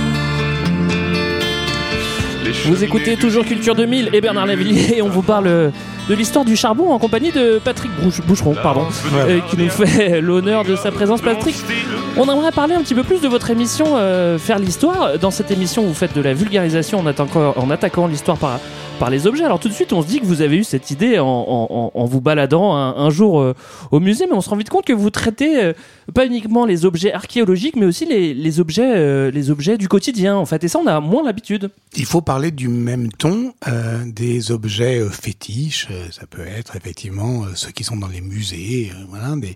On a commencé avec le buste de. En fait, les deux premiers, c'était le buste de Nefertiti et la brique. Voilà, ça, c'est- on a fait deux pilotes. Alors ça, c'est fétiche et, euh, et générique, et on va dire. ouais. Voilà, c'est ça. C'est-à-dire parler du même ton des objets banals, de la vie ordinaire, voire infraordinaire, et euh, de, euh, du patrimoine. Mm. Voilà. C'était ça l'idée. Et donc, euh, avec le charbon, évidemment, on est dans une histoire euh, populaire, mais qui euh, une histoire mondiale, une histoire totale, une histoire environnementale. Donc c'est ça. Et de toute façon, qu'on part- qu'on parte de l'un ou de l'autre, qu'on parte de euh, d'un objet, on arrive à un- une historienne ou un historien, ou qu'on demande à une historienne ou un historien qu'est-ce qu'il veut faire, on arrive à un objet. Enfin, de toute façon, à la fin, on fait l'histoire. Et c'est pour Ouais. ça que ça s'appelle faire l'histoire. Bon, c'est c'est le bon point, c'est au, au moins on fait de l'histoire. Euh, moi, je vous ai entendu dire dans une interview que pour choisir un objet, vous aviez un comité et vous étiez une vingtaine. Alors, je me demande déjà comment, comment est-ce qu'on détermine un bon objet et surtout comment vous arrivez à vous mettre d'accord en On fait. appelle avant- ça, on appelle ça le comité de l'objet. Bah Hein, oui. c'est- C'est fascinant, hein, c'est comme le On comité dirait ça de- soviétique, des on dirait un truc soviétique. Ouais, ouais, ouais. Bah parce qu'en fait, on veut faire un magazine. Et un magazine, euh, ça fonctionne euh, sur euh, un principe qui est un principe voilà collectif et même, je dirais, ami- amical. C'est-à-dire que ça se fait Ouais. en comité de En rédaction, rédaction, quoi, en c'est ça. rédaction. Donc c'est ça, c'est ça le comité de l'objet. Mm. C'est tout. C'est- que les idées fusent et que, au fond, euh, euh, c'est par la discussion ou par, en essayant de, de convaincre quelqu'un que finalement c'est intéressant, bien, voilà, euh, qu'on arrive, voilà, à, à la vraie bonne idée. Et qui du est pas coup, forcément la première. euh, vous, j'imagine qu'il y a plein d'idées qui, sont- qui ont été euh, mises sur la table, euh, bien sûr. Et euh, vous avez euh, choisi après votre liste finale euh, pour euh, diversifier, je sais pas, les époques. enfin, Oui, oui, bien sûr. Voilà, c'est ça. Il faut, ouais. il faut diversifier les types d'objets, il faut diversifier les époques, il faut faire un Mm. petit Ouais, peu ouais, de les tout. Mais au, au départ, quand même, on a envie de raconter une histoire. Mm. Par exemple, avec Bibia Pavard, c'est c'est le premier qui a été euh, diffusé sur Arte. Et là encore, c'était une manière quand même de, de présenter la chose. hein. Euh, Il y, en- il y en a sur la redingote de Napoléon, mais le premier, c'est le stérilet. Ouais. Donc c'était une manière Mm. Bien. quand même de dire, voilà, tout fait histoire. Mm. Ce qui nous intéressait, c'était l'histoire de la contraception et, et, euh, et de l'émancipation des femmes. Donc on arrive au stérilet euh, après d'autres idées. C'est-à-dire la première, c'était plutôt la pilule, etc. Mais, mais c'est en discutant avec une historienne euh, spécialiste euh, des luttes féministes et de la contraception, Bibia Pavard, qu'on arrive au stérilet. Donc voilà, c'est c'est cette, euh, euh, c'est ça le comité de l'objet. C'est ça, mais mais ceci dit, c'est utile parce qu'on se retrouve euh, effectivement. Là, il y a beaucoup d'émissions qui sont accessibles maintenant sur le site d'Arte et il y a une liste qui est totalement euh, euh, Ah bah, elle est hétérodoxe, hétéroclite, quoi, ouais, ouais, ouais, qui est hétéroclite et et puis ce qui était. Enfin, moi, je sais qu'on, j'avais utilisé l'émission qu'on avait travaillé sur la Chine, la Chine impériale. L'entrée par les baguettes chinoises, en fait, est assez assez drôle et en même temps, en fait, très vite profonde. En fait, par l'histoire de l'alimentation, on arrive très vite sur une histoire de la colonisation, de euh, de, de, de l'hygiénisme aussi. Enfin, c'était, euh, en fait, c'est effectivement, c'est- ça, ça marche assez bien, quoi, cette entrée euh, objet. Moi, c'est vrai que j'ai tendance, parce que j'ai regardé la collection aussi, j'ai tendance très vite à aller vers les, les objets justement qui sont pas fétiches. Voilà. Ouais, ouais, Ouais, ouais. c'est vrai. Ouais, C'est- ouais. c'est- c'est le Moi aussi, moi, je- ouais. c'est ça qui me plaît, mais en même temps, voilà, il faut faire, faut faire collection. Et, et, et c'est pas mal aussi des fois quand on parle bah, justement de la redingote de Napoléon, en parler calmement, je veux dire sans s'exalter, sans voilà, ça, ça donne aussi le ton qui est de euh, finalement c'est c'est l'ensemble qui fait sens. Mm. C'est de se dire bah voilà euh, tout euh, tout est digne d'histoire. Et, et, et c'est vrai que c'est c'est si on ne faisait que de, que tirer en, euh, en- tirer euh, dans les coins, on dirait ouais ouais d'accord eux ils sont dans les à côté, mais il y a pas de raison. On peut aussi euh, parler, euh, voilà, des, des grands objets, euh, de, voilà, du cadre. on a fait plusieurs trucs très légitimes, quoi. Faut faire les deux. Ce que j'aime bien aussi, c'est que justement, dans ces objets du quotidien, alors il y a des, certains musées, par exemple, j'imagine aux États-Unis, il y a des musées avec des, avec des objets des, des années 80, mais ils mettent pas autant d'histoire. Là, on Mm. va vraiment sur des objets qui sont, comme on l'a dit, usuels et on met beaucoup d'histoire. Il y a aussi quelque chose qui me qui marque dans, dans votre émission, c'est que vous invitez des historiens qui sont spécialistes, Mm. qui vont vraiment décrypter l'objet et qui vont faire l'histoire. Et à la fin, on retrouve aussi Manon Bril, qui est youtubeuse euh, et qui va euh, rebondir sur l'objet. Et, et je cite, elle va déjouer la frontière entre histoire et culture euh, populaire. Aujourd'hui, vous êtes avec nous. J'ai l'impression que vous aimez bien aller chercher des paroles différentes aussi. Oui, oui. En fait, Manon Bril, elle est notre première téléspectatrice. Enfin, D'accord. Plus exactement, elle est, elle a son âge, c'est-à-dire qu'elle regarde pas la télé, elle s'en fout de la télé. C'est évidemment les réseaux sociaux, c'est YouTube, etc. Mais au fond, elle regarde ce qu'on a fait et elle dit à quoi ça lui fait penser. Et, et au fond, alors on me dit ah ouais c'est bien, ah bah non je suis pas d'accord. D'une certaine manière, ça serait, c'est c'est là pour que ça engage la discussion quoi et que et qu'il y ait quelque chose après euh, l'émission qu'on puisse en discuter que on trouve que c'est une bonne idée une mauvaise idée etc. voilà. Donc oui bien sûr c'est important euh, pour nous qu'il y ait cette euh, cette euh, que ce collectif en fait que faire l'histoire on peut pas le faire euh, bah vous le savez bien parce que vous êtes plusieurs. Euh, donc c'est c'est quand même euh, c'est un cœur on n'est pas toujours d'accord euh, voilà. Et il faut rendre sensible ça. Or l'histoire à la télévision c'est autoritaire et c'est impérieux c'est un mec qui parle et c'est les autres qui qui, qui l'écoutent et voilà donc en fait moi ce que j'ai voulu je, je faisais une émission avant comme ça aussi sur Ouais. Arte hein, qui s'appelle quand l'histoire fait date Ouais, ouais. euh, bon voilà où c'est plutôt moi qui parle mais euh, il y a une pente à la télévision et à la radio aussi sans doute à la monopolisation de, de, de la parole. Et il faut déjouer ça. Ce qui est important, c'est de déjouer ça. Donc, euh, démocratie des objets, voilà. Euh, à la fois euh, le miroir, euh, le- le- les, baguettes chinoises et puis le manteau de Roger II, et démocratie des, des, des regards qu'on porte sur. D'accord. Euh, nous, on est très content que vous soyez venus euh, jusqu'à nous. Euh, et et- et c'est vrai que c'est important d'aller chercher euh, toutes les paroles. Nous, à Culture 2000, on aime bien dire qu'on est spécialiste euh, de rien, mais qu'on s'intéresse à tout. euh, et, pour dire la vérité, c'est vrai que parfois, ça nous arrive d'exposer un sujet qu'on a étudié très peu de temps avant. C'est c'est le principe, hein. 90% Oui. des Ouais, cas. bien sûr. C'est souvent le cas. mais mais c'est aussi pour prouver que tout le monde peut le faire et que l'important, c'est de donner l'envie d'avoir envie. Je cite Johnny, mais c'est devenu un peu notre slogan aussi maintenant. Euh, il en faut pour tout le monde. On vous conseille évidemment, hein, euh, les amis, de, de regarder euh, Faire l'histoire. C'est quand et c'est à quelle heure, euh, Patrick Euh, c'est le samedi à 18h15, un truc comme ça sur Arte. Tout à fait, et puis disponible en, Et sur le replay, ouais. en replay. Ouais, on va, on va aller sur le replay. hein, ça, Ouais, c'est ça, hein, c'est mieux. Hein. 18h15, t'es pas devant ta télé, je te salue. Non, C'est rarement, bizarre, hein. rarement. Bah, sauf quand on est en Il faut être qu'à contact, enfin, il faut, Ouais, faut- faut avoir un problème. Profitez-en. Ouais. Bon, en tout cas, c'est en replay. Euh, sans transition, on continue notre, notre histoire du charbon et on arrive au grand 2. Le charbon au 19e siècle, un symbole de progrès et de lutte. Machines à vapeur, locomotives, steamers. Si le charbon paraît résumer le 19e siècle, c'est qu'il anime les technologies nouvelles et les nouveaux modes de transport qui font alors la gloire des ingénieurs et l'orgueil de leurs concitoyens. Le charbon a accompagné l'expansion occidentale dans le monde. Ce sont des canonnières à vapeur qui ont ouvert les ports rétifs au commerce européen. Et la construction de quelques voies ferrées en Asie ou en Afrique assemblés. Alors c'est un autre extrait de, de faire l'histoire qu'on vient d'écouter. On a vraiment envie maintenant de le regarder. Nous on l'a vu, hein. Ouais. Attention. Ah, en avant-première, En qu'il sort avant-première. samedi. Ouais. Alors on le comprend, le charbon va changer dé- définitivement la, la société. Il va accélérer le monde grâce au transport. On va effleurer le concept même de, de mondialisation. Petit à petit, il va transformer les sociétés qui étaient à 80% euh, rurales en créant des nouveaux métiers, des nouvelles classes, des nouvelles organisations et des nouvelles manières de vivre. Et spoiler, il n'y aura pas de retour en arrière après ça. On- enfin, à part pour, pour des cas euh, marginaux. Bref. Euh, on l'a tous en tête, le symbole le plus impressionnant de la révolution industrielle, celui qui nous saute à la tête tout de suite, c'est le train. Tchou. Exactement, Marlène. Oui, bah en fait, euh, on a la première locomotive, notamment en 1804 euh, en Angleterre, qui est liée euh, di- directement, euh, voilà, à l'essor du charbon aussi, puisque le charbon, en chauffant, va permettre donc de chauffer de l'eau et de faire de la vapeur, qui pousse des pistons et qui permet d'avancer. Là, j'aime bien quand t'es scientifique À la parce que barre. on, on- c'est- bien. bien fait, hein, t'as vu? C'est parce que je me suis bien entraînée avec mes élèves, donc le, piston et la machine à vapeur, maintenant j'y arrive, tu vois, mais Super. ça, ça a été long. Voilà, et donc progressivement, bah, le charbon s'accompagne justement de ces locomotives, du chemin de fer qui va s'étendre avec des milliers de kilomètres de chemin de fer qui vont euh, être construits aussi bien en Angleterre que euh, aux États-Unis, en France, euh, tout au long du, du 19e siècle.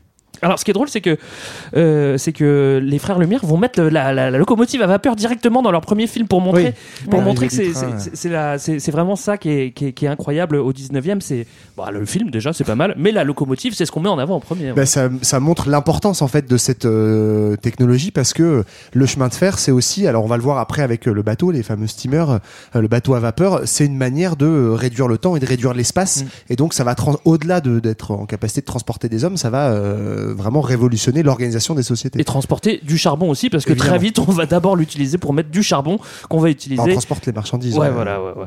Euh, ça va aussi aller très vite vers, euh, vers, euh, vers, les bateaux. Voilà. C'est ça, oui. Bon, c'est ce que disait Johan, donc euh, ce qu'on appelle les steamers, puisqu'ils fonctionnent à la vapeur, hein, le, le Steam, la vapeur. Exactement. Alors, euh, ça, ça met quand même un petit moment à se mettre en route. Hein. Faut pas s'imaginer, on a une machine à vapeur et paf, on a un train qui roule et un steamer qui flotte. Euh, D'ailleurs, euh, Oh, longtemps c'est au pas bien 19e compliqué, siècle, C'est une roue qui tourne, Au hein 19e siècle, on a des bateaux euh, qu'on dit à voile et à vapeur, c'est-à-dire qu'ils utilisent les deux énergies. Euh, le charbon, en fait, va, va progressivement s'imposer, mais euh, presque dans le dernier tiers. J'ai regardé notamment des images de, euh, de l'inauguration du, du canal de Suez, donc on est en 1869, les premiers bateaux qui passent dessus, tu vois qu'ils ont encore les mâts et les Ouais. voiles qui sont ouais tu sentais que la vapeur elle marchait voilà, vite elle fait marche. quoi. Bah, notamment, voilà, le- la première tra- transatlantique, c'est le Savannah qui, qui l'a fait. Donc, c'est un, un bateau à vapeur, mais en réalité, sur les 25 ou 30 jours de traversée, la vapeur va fonctionner pendant 3 jours. Ouais. C'est quand même bien pratique dans les fleuves. Oui, Parce voilà. qu'au moins, t'as plus fleuves, besoin de. mal, ouais. Bah, plus besoin de tirer des bords sur un fleuve. Et notamment des- parce des- que la, la première technique de, de- des steamers, c'est avec des roues. Euh, donc qui vont qui vont brasser l'eau et qui sont actionnés par la machine à vapeur et en fait ta roue euh, une fois que tu fais face à des grosses vagues euh, elle, elle se casse assez vite donc en Mm. c'est fait les grandes roues extérieures ouais, Oui, voilà, voit parfois Tom dans Sawyer. Tom Sawyer par exemple non, pour moi, c'est vraiment les bateaux du, Mississippi, ouais. ouais, les, les steamers. Et de fait, ils vont avoir un gros développement sur les fleuves aux États-Unis, mais il va falloir vraiment que la coque de fer arrive euh, sur, pour, pour rendre les navires plus résistants. Puis Et surtout donc, il faut aussi du en charbon fait. pour faire Et- ces et fameuses coques ça. de fer. Donc, euh, donc voilà, en tout cas, vraie révolution. Et ce que disait Johan, effectivement, c'est que ça va changer le monde. Euh, tu parlais de- de- des frères Lumière qui font le choix de mettre en avant le train. C'est aussi parce que en fait, le train va symboliser le mouvement et que le cinéma veut rendre compte du mouvement. Et donc, c'est un monde qui se met en mouvement et qui se rapproche avec euh, du coup un impact qui est immédiat. C'est certes pour transporter des marchandises, mais aussi Ouais. pour transporter des hommes. Il y a une statistique sur laquelle je suis tombé qui, pour moi, est assez, assez chouette à, à- à voir. L'impact de la vapeur, Mhm. tant sur le bateau que sur le train. Euh, la fréquentation des, des, des pèlerins qui vont à la Mecque au cours du 19e siècle, elle est multipliée par 3 parce que la Mecque devient un pèlerinage accessible pour des musulmans Ouais. qui étaient beaucoup plus loin. Donc en fait, on- les gens se déplacent plus, le, le- le coût du transport diminue euh, et, et la vitesse arrive. Donc tout ça, en fait, c'est l'impact du charbon, ce- cet objet qui euh, dans, dans le sol et 900 qui est vraiment terre, ouais. immobile et qui en fait va incarner la, la mobilité au 19e. Quoi. C'était prévisible. On va maintenant euh, beaucoup plus vite. C'est une révolution qui se met en place. On le comprend. Euh, faut pas oublier l'industrie. On en a déjà aussi un petit peu parlé. Le charbon remplace les muscles et, et l'humain a, trouvé un, un nouvel esclave. C'est l'énergie. Voilà, c'est le charbon. Oui, bah, dans l'industrie notamment, euh, le charbon va, on, on l'a un peu déjà dit, hein, on va utiliser la houille et notamment euh, le coke euh, qu'on extrait pour euh, fabriquer de la fonte et donc euh, développer la sidérurgie euh, qui va accompagner toute l'industrialisation et justement bah, permettre euh, de, de fabriquer Ouais. Euh, tous ces objets euh, en fonte dont on se sert pour, euh, pour Et- désormais et des machines, fabriquer en fait. des produits manufacturer et, et en effet, voilà, faire les, se servir des machines. C'est ça, en fait, c'est un, un peu l'industrie qui crée de l'industrie, c'est-à-dire que parce qu'on sait faire de la fonte, du coup, on sait faire des machines en fonte qui, donc, du coup, vont permettre aussi d'industrialiser des procédés de fabrication dans les usines, etc. Donc, ça crée euh, une croissance de la production qui est euh, pas exponentielle, mais qui, en tout cas, s'auto-entraîne, quoi. À, à la maison aussi, c'est- c'est- et c'est là qu'on a commencé à se servir du charbon, on continue à s'en servir. Moi, euh, Je vous l'ai dit je me rappelle de ma grand-mère ou pas? Non, je Non. vous en ai parlé Parle-nous de ta grand-mère. Non, dis-nous. Eh euh, ben, moi, dis-nous je me rappelle quand j'étais petit, ma grand-mère avait un poêle et euh, Un poêle? un poêle et je devais aller chercher, euh, je devais aller chercher des blocs de charbon qui étaient euh, qui étaient imprimés. Alors que moi, j'avais plutôt envie de jouer à la Game Boy et c'est vrai que quand on met la Game Boy à côté, là, c'est deux objets qui vont pas bien ensemble, le charbon et la Game Boy. Pourtant, c'est des souvenirs de mon enfance, quoi. C'est c'est assez drôle. En tout Oui. cas, on se chauffe. euh, Et bah oui, non seulement il y a le charbon pour chauffer, et puis il y a ce fameux poêle euh, qui va être euh, euh, inventé euh, notamment au XVIIe siècle en Allemagne. Et puis en fait, avec l'industrialisation, on peut désormais fabriquer les objets en série, et donc ces poêles en fonte vont se, se multiplier et permettre de, de chauffer les intérieurs. Vous avez des souvenirs de poêle Moi, ouais, ouais, bah. Non, moi, c'était cheminée. C'est une drôle de question. Si. Moi, j'ai grandi dans une maison et dans un coin, il y avait beaucoup de poêles encore. Mais au euh, charbon. Qui est euh, des poêles au charbon, des poêles en fonte, qui étaient souvent en fait dans la pièce T'as déjà principale. été chercher du charbon? Non, moi je non non, Ah, je sais voilà, pas. Moi qui allais chercher. toi, tu joues à la Game Boy. Il y avait des petits gens pour, comme toi pour aller le chercher pour moi. Non, c'est pas vrai. Mais effectivement, c'est aussi une révolution euh, de l'habitat, donc pas juste de l'industrie, mais de- des manières d'habiter, parce que déjà en fait, euh, bah, le, le poêle, euh, il a l'avantage d'être un foyer fermé par rapport à la cheminée, donc c'est plus économe en énergie, euh, ça chauffe plus, plus longtemps. Tu peux à la fois chauffer et faire la cuisine, donc Mm. c'est là encore un objet euh, du quotidien, le poêle qui est euh, qui euh, transforme vraiment les modes de vie. Ouais, et puis ça va être le début aussi de l'éclairage public avec Ah oui. euh, notamment euh, le gaz de houille qui va servir à, à- à éclairer euh, les rues. Donc ce qui est quand même une, une vraie nouveauté euh, à l'époque ouais. et qui, qui se fait notamment avec cette, cette fameuse distillation de, Ouais, la houille et, et le gaz qui en ressort qui permet euh, donc euh, d'avoir une étincelle Mm. et, de, et de la lumière. Bon, en tout cas, le charbon est tellement révolutionnaire qu'à qu'à posteriori, on a tendance à ne parler que de lui quand on fait l'histoire. euh, mais en réalité, c'est pas la seule énergie de, de cette époque-là. Et puis, il y en a une qui va perdurer encore longtemps. Déjà, c'est, vous en avez parlé tout à l'heure, euh, celle qu'on mettait dans les mines, c'est l'énergie animale. Parce qu'on a encore beaucoup de chevaux, de Oui. bœufs. Et puis, même jusqu'à la, jusqu'à la Première Guerre mondiale, euh, on a encore des, des chevaux sur les champs de bataille. euh, Ouais, en fait, c'est quand même. euh, c'est là où la machine et la vapeur sont des symboles, mais ne sont que des symboles. C'est-à-dire que on, a tendance à, bah, notamment en, en classe, à voir le- la- l'ère industrielle à travers la- l'arrivée de la machine à vapeur, mais en réalité, elle va apparaître dans cer- certains secteurs à une certaine vitesse. Et, et, euh, et je crois qu'en France, il faut attendre 1860 pour que, par exemple, l'énergie euh, du charbon euh, devienne première. Euh, donc, ça veut dire Ouais. que jusqu'en 1860, ça va être surtout effectivement la force animale et puis aussi la force hydraulique. Et là, ça, ça- ça crée aussi une, gé- une géographie un peu particulière de l'industrie. Il y a des pays qui vont être à fond sur le charbon dès le début, notamment l'Angleterre. Mais la France, elle, elle va avoir une industrialisation différente, notamment parce qu'elle a beaucoup de cours d'eau.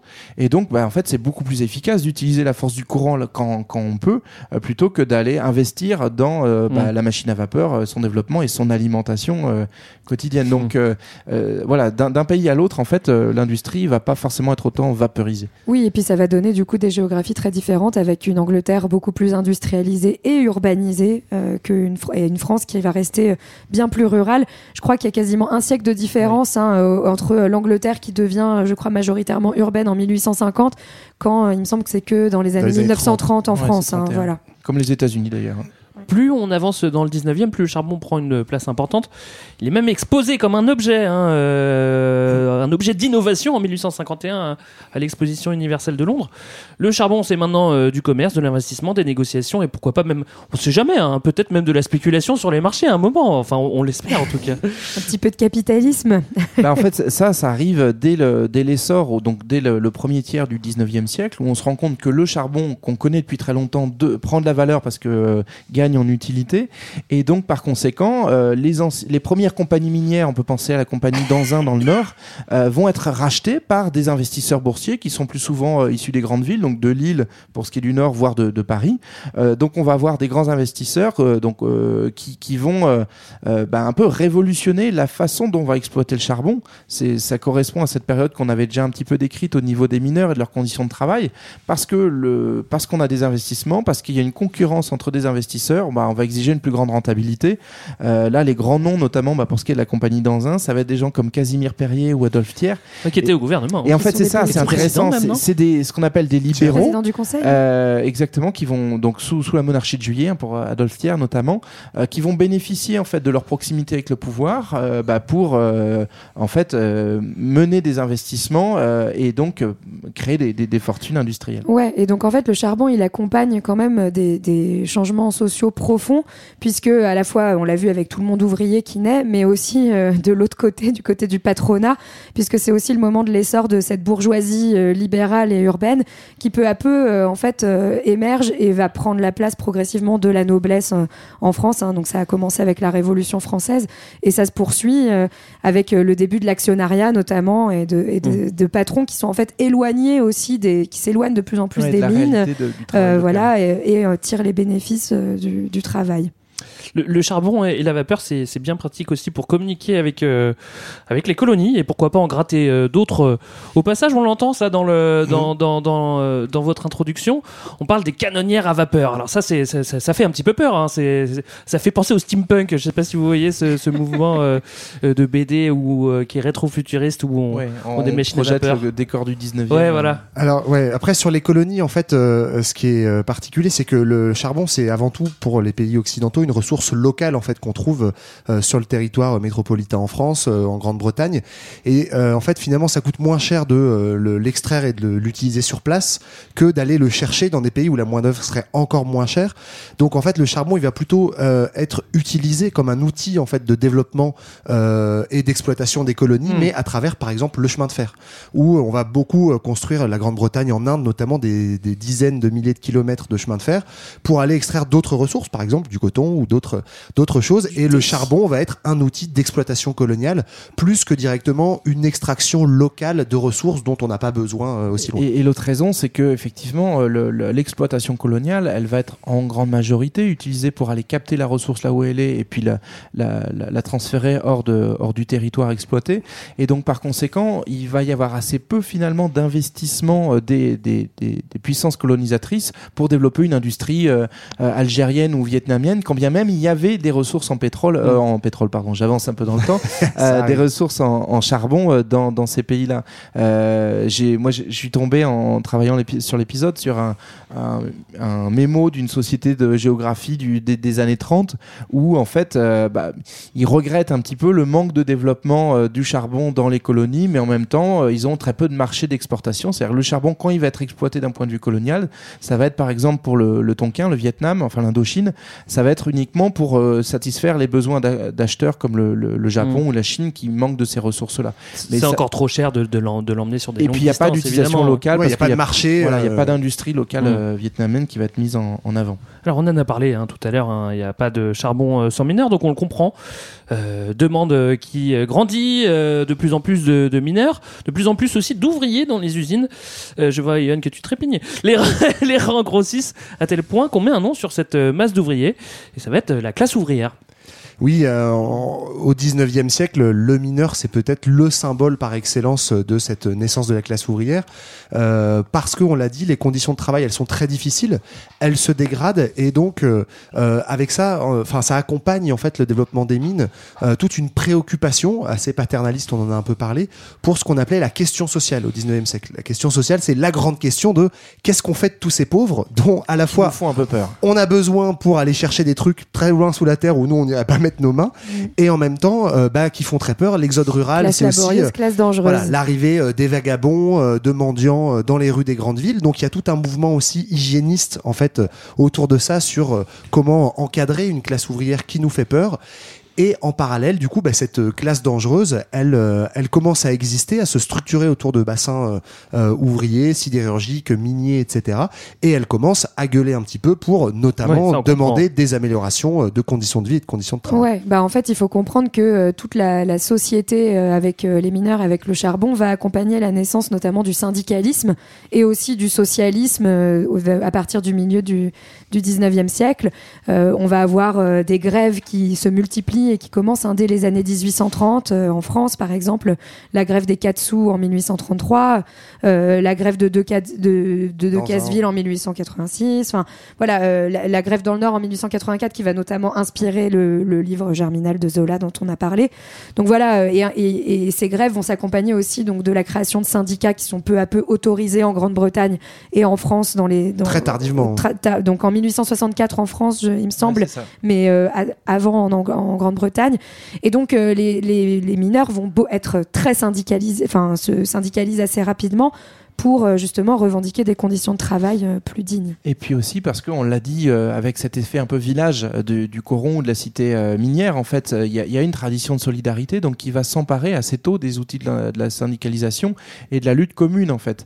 Et ce qui fait que les, les mineurs vont être perçus dans les sociétés industrielles comme des gens particulièrement turbulents, meneurs de lutte, parce qu'ils sont organisés, solidaires et que quand il faut arrêter le travail, on arrête le travail. Mm. Et, euh, et donc ça va aussi permettre aux mineurs en fait de de- d'obtenir les premières avancées sociales parce que concrètement ils détiennent, ils ont la main sur une euh, une, Une ressource, clé, essentielle euh. en fait. Si si la- si le charbon ne sort pas de terre, la société est impactée dans dans, dans de nombreux euh, secteurs. Ouais, et c'est comme ça que, pardon, assez étonamment, euh, par exemple en Allemagne, hein, c'est sous Bismarck qui, alors que c'est quelqu'un de de, Très un- conservateur. de très conservateur euh, qui a dans les années 1870 v- va montrer les premières avancées sociales avec euh, euh, voilà euh, les premières assu- assurances euh, retraite euh, euh, ou euh, assurance des accidents du travail par exemple, notamment pour essayer de contenir euh, justement les revendications euh, des, des mineurs. C'est important, je pense, que vous dites, et, et les auditeurs doivent s'en s'en rendre compte, c'est que bien entendu qu'il y a à chaque moment de l'histoire plusieurs sources d'énergie, mais il y en a une qui domine, qui signe en fait l'époque et qui la signe aussi politiquement. Et le 19e siècle, c'est le siècle du charbon, parce que c'est aussi le siècle des luttes sociales et parce que les conditions d'extraction du charbon rendent euh, possible et pensable euh, ce mouvement euh, ouvrier. À la fin de chaque épisode de Faire l'histoire, je donne un livre. Hein, c'est pas énorme, c'est juste un pour essayer d'aller au-delà. Ouais. Et celui que j'avais choisi, c'est ce- c'est celui de Timothy Mitchell qui s'appelle euh, Carbone démocratie, qui montre effectivement qu'il y a un lien entre euh, la démocratie, la lutte ouvrière et le charbon qui est défait par euh, bah, ce qu'on appelle les monarchies pétrolières, Mmh. précisément parce que le pétrole dont vous parliez tout à l'heure, ces conditions d'exploitation, euh, eh bien, elles rendent impossible toute mobilisation ouvrière. Et ça, c'est évidemment très important pour euh, désigner le 19e siècle comme le siècle du charbon. C'est une des grandes différences entre le pétrole et le charbon, c'est ça, c'est qu'on le trouve pas en, en grattant la terre. Euh, euh, sous, pas besoin de la euh, même masse de travail pieds. aussi, ouais. Il y a Charles Dickens aussi qui avait écrit euh, euh, un petit peu avant, euh, un petit peu avant Zola, euh, qui avait décrit euh, une ville euh, qui s'appelait Coqueville et il décrit euh, justement, c'est un roman social et où il décrit un petit peu toutes euh, toutes euh, tout- toutes ces tensions qui qui, qui, qui se mettent en place euh, à ce moment-là. Yohan, je suis sûr que tu as autre chose à dire, je vois. Non, euh, bah, Si.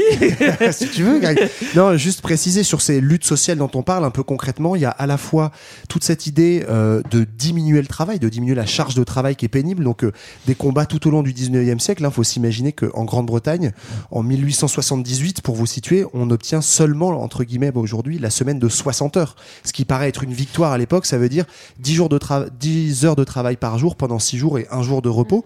Euh, donc il y a toute cette, cette, ce pan-là, on va dire, autour du temps de travail et des salaires, évidemment. Et l'autre pan, c'est aussi très euh, en fait, euh, bah, diminuer les accidents de travail. Et ça va être lié à tout ce qu'on va appeler le mouvement mutualiste derrière, euh, un peu plus tard, à la fin du 19e siècle, dans le mouvement ouvrier. C'est-à-dire comment protéger mieux le travail, éviter les accidents. Et par exemple, symboliquement, pour les, pour les mineurs, une des grandes avancées, ça va être à partir du moment où on va avoir le droit de créer les syndicats, donc 1884 en France, avoir le droit derrière d'élire en fait le représentant à la sécurité. Ça paraît tout bête, mais c'est le fait que ce soit pas en gros le fils du patron qui descende pour dire ouais ouais c'est sûr les gars bon. allez-y ça craint rien, mais que ce soit un des mineurs lui-même désigné par les mineurs qui disent ok là on peut travailler ou là les conditions sont Mm. pas réunies. Donc il y a tout ce pan là aussi qui est très important pour concrètement améliorer les conditions de travail.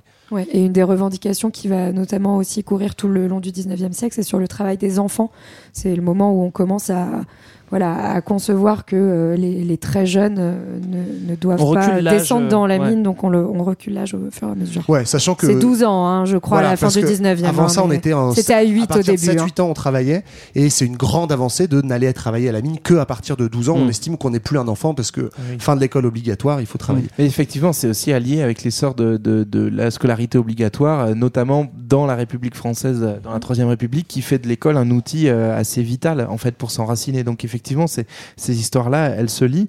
Tu, tu évoquais la, la, loi où on, va désigner un délégué ouvrier élu euh, par ses pairs pour euh, notamment être euh, un peu avoir une- un droit de regard sur la sécurité.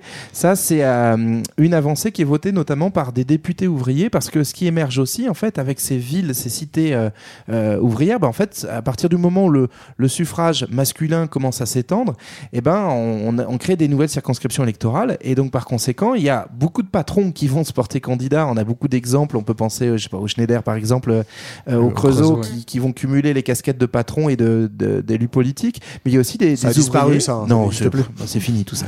On est moderne maintenant. Il y a aussi beaucoup d'ouvriers qui se font élire d'abord au conseil municipal et puis progressivement Ouais. à, à se faire connaître. Et donc notamment, bah, il y en a un d'entre eux qui est Émile Basili et qui euh, du coup est élu député en 1885. C'est un des personnages euh, qui va inspirer Zola euh, dans, dans Germinal et qui derrière euh, cette grande grève à Decazeville de 84 se fait élire et fait carrière politique pour faire avancer les droits des mineurs et plus généralement de toute la classe ouvrière. On a un autre exemple dont on avait déjà parlé dans notre épisode sur euh, Jaurès, c'est euh, Mm. à la ville de Carmaux. Donc là, on est dans le Tarn, les mines du Tarn, où c'est pareil un mineur euh, Jean-Baptiste, je crois, il s'appelle euh, Cavagnac, Très beau prénom. euh, qui est élu. Mais c'est marrant, il est élu maire. Du coup, il est foutu à la porte par le patron de l'usine, Ouais. Euh, enfin le patron de la mine, pardon, qui lui dit non, non, mon gars, on va, on va pas tout mélanger. Et euh, c'est grâce à une grève en fait qu'il va être réintégré dans la mine. Et c'est ce qui va faire connaître le petit Jaurès parce qu'à l'époque, il est euh, journaliste et il couvre cette Il grève et il va se faire ouais. bien voir des, des copains mineurs, quoi. Est-ce que vous voulez rajouter quelque chose sur les luttes sociales? C'est Eh ben- bon. Ah Ouais, très bien. Alors on va, on va. On- avais marre. Non, non, non, non, mais je sais que je sais qu'on pourrait en parler des heures. hein, c'est c'est très intéressant. Mais on va plutôt parler de smog et de pollution parce que si le- le- sur un point, le charbon a pas tardé à se faire remarquer parce que c'est une pollution qui est très visible tout de suite et qui tue et puis pas seulement ceux qui descendent, ceux qui ceux qui sont Ouais, aussi à la surface. c'est- hein. C'est que là, on- en fait, euh, l'industrie, je veux dire, l'idée que l'industrie est polluante et notamment le charbon n'est pas une idée nouvelle du 21e siècle. hein. Les gens s'en rendent très bien compte euh, au- au- dès le départ. Euh, et donc, au début, même au 18e siècle, c'est même une activité qui va être surveillée, l'extraction euh, de, de charbon, bah, et qui peut même être interdite par la police Ah ouais. si elle devient trop nocive. Et puis, euh, au, Ça va changer. hein. au 19e, en fait, bah, ça devient quand même bien trop lucratif pour qu'on le, le régule. Et au contraire, euh, voilà, euh, on va développer le, le ferroviaire qui se fait au charbon. Et je, veux, je veux dire, les gens qui travaillent dans les campagnes qui vont être traversées par le chemin de fer se rendent bien compte des effets nocifs du charbon sur euh, leur, euh, leur culture, par Ouais. exemple. D'autant que c'était pas les mêmes machines non plus. hein. On Voilà, imagine c'est qu'une c'est machine que- à vapeur polluait plus que. Bah, ça faisait chouchou, je te rappelle, et il y avait une grande fumée noire qui sortait de, Il y a un exemple train, qui, est, qui est cité dans- par l'historien euh, François Jarige dans, dans, dans le numéro de Faire l'Histoire, où justement il y a notamment le, le vignoble euh, bourguignon qui s'inquiète énormément du passage de la machine parce qu'il voit bien que sur les cèpes de vigne, en fait, il y a une pollution qui se développe et ils ont peur bah, que ça. Il ça paraît que ça donne du euh, goût. Sans doute. bah, le, le côte de nuit au charbon, ça va être délicieux, hein, je pense. Au fût de charbon, ouais, Et puis voilà, on a fait ce fameux smog, hein, qui est une contraction du, du mot euh, smoke, donc la fumée, et fog, le brouillard, qui va se développer notamment à Londres et qui est donc une, une fumée, euh, enfin une, une brume très épaisse et très nocive euh, Ah, pour, euh, pour les poumons. euh. Mélange de brume et de voilà. pollution en fait. hein, Voilà, ça. c'est ça. Et c'est ce qui donne cette image, euh, je parlais tout à l'heure de l'hygiénisme, en fait, qui commence au 19e siècle à donner paradoxalement, les grandes villes, c'est euh, l'image de la modernité, mais c'est aussi en même temps l'image de la ville sale. Euh, Saint-Etienne, elle s'est souvent, euh, enfin longtemps appelée la ville noire, on l'a surnommée la ville noire, parce que de fait, en tout cas dans les quartiers mineurs, évidemment, pas Ça dans a les beaux changé, quartiers, Johan, maintenant dans nos cœurs. hein. non, ouais, mais je veux dire, tu, tu vois effectivement que les murs sont noircis, et donc euh, il y a cette idée euh, aussi qui est euh, que la modernité, déjà à l'époque, il y a cette conscience entre guillemets environnementale.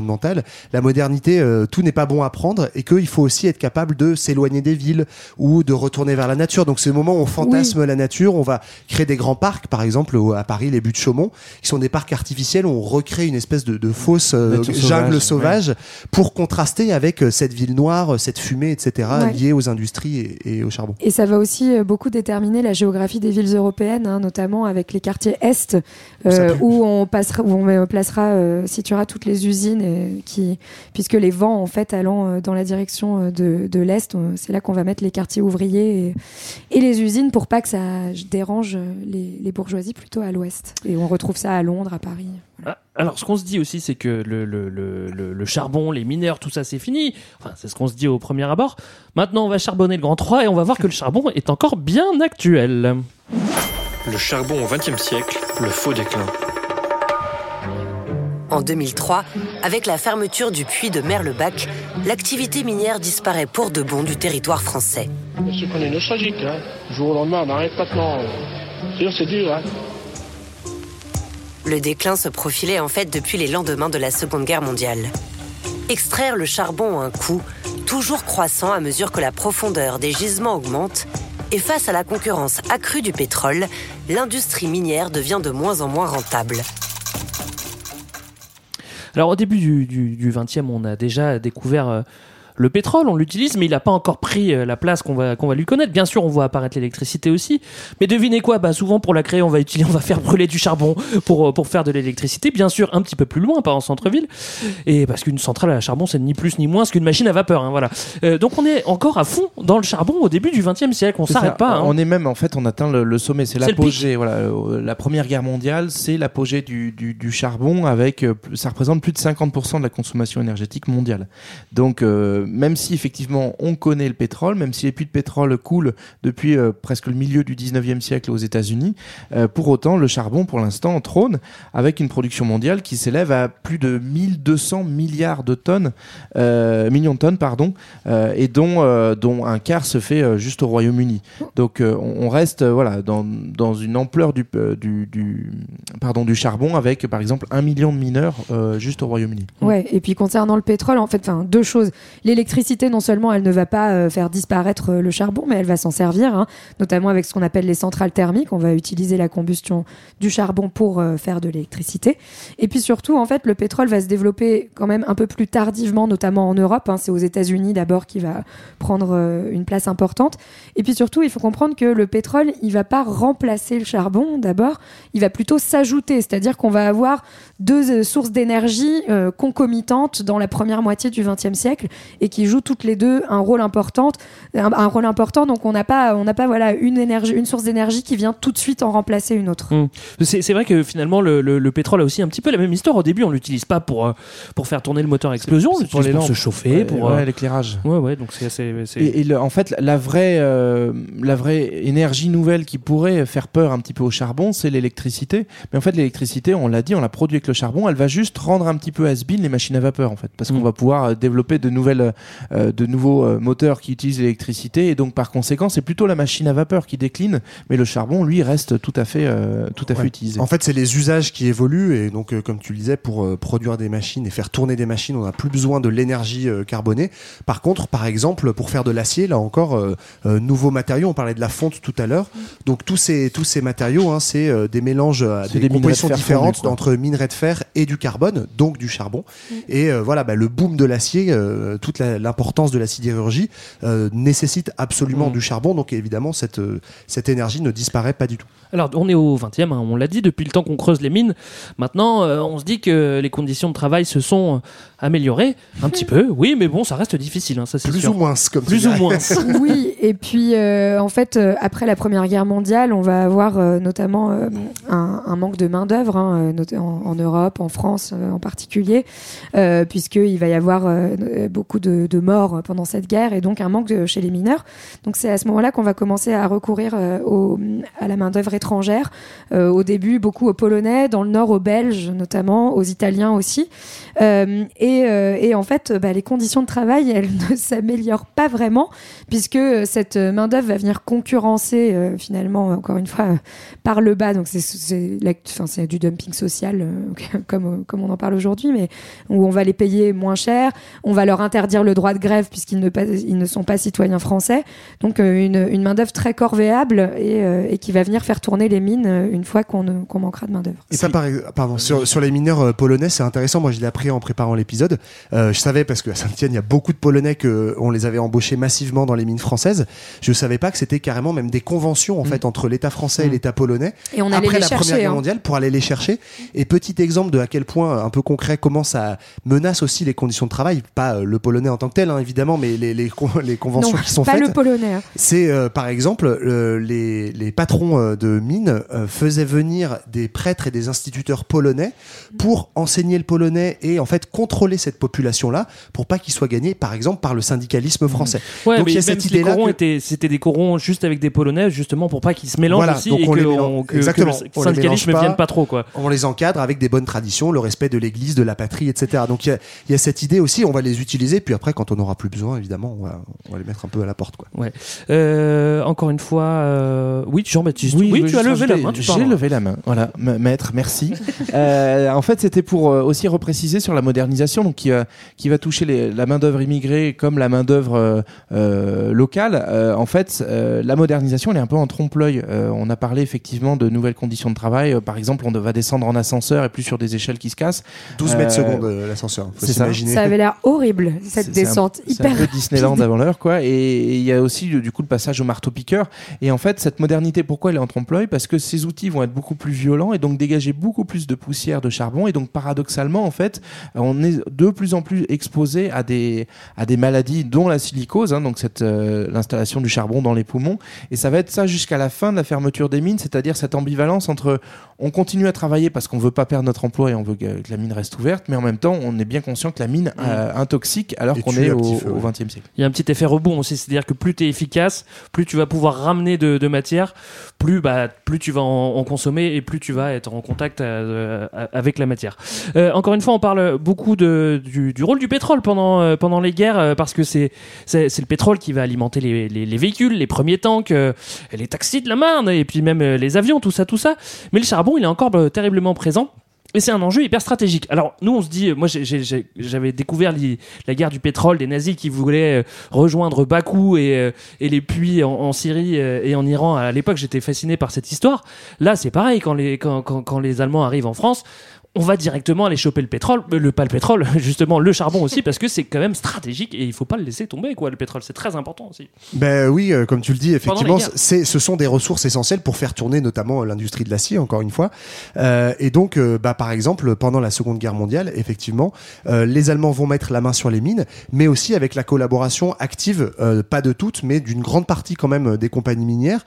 Et bon, il y, aura des choses à dire là aussi hein, sur la collaboration entre une certaine partie du grand patronat et euh, le fascisme européen, qui se rend bien compte qu'il y a un moment, euh, même si elle n'est pas forcément euh, pro-fasciste dans l'idée, bah, ça l'arrange bien parce que c'est une bonne manière, euh, ces nouvelles élites politiques au pouvoir, d'arriver à faire continuer son. son Ah bah, ça fait de la faire- croissance, la guerre, c'est machine, très pratique. Et donc, notamment, eh ben, les, les compagnies minières françaises vont largement collaborer pour euh, continuer à exploiter le charbon, et notamment là, pour le coup, pour directement aggraver les conditions de travail, puisque en France, la Seconde Guerre mondiale, elle arrive après quoi? Après le Front populaire, qui a vu euh, des grandes avancées sociales, notamment en termes de salaire et temps de travail, sur lequel le régime de Vichy va immédiatement revenir dans les années, enfin en 40, Euh, et c'est ce qui va mener donc notamment à une très grande grève hein, en, en 1941.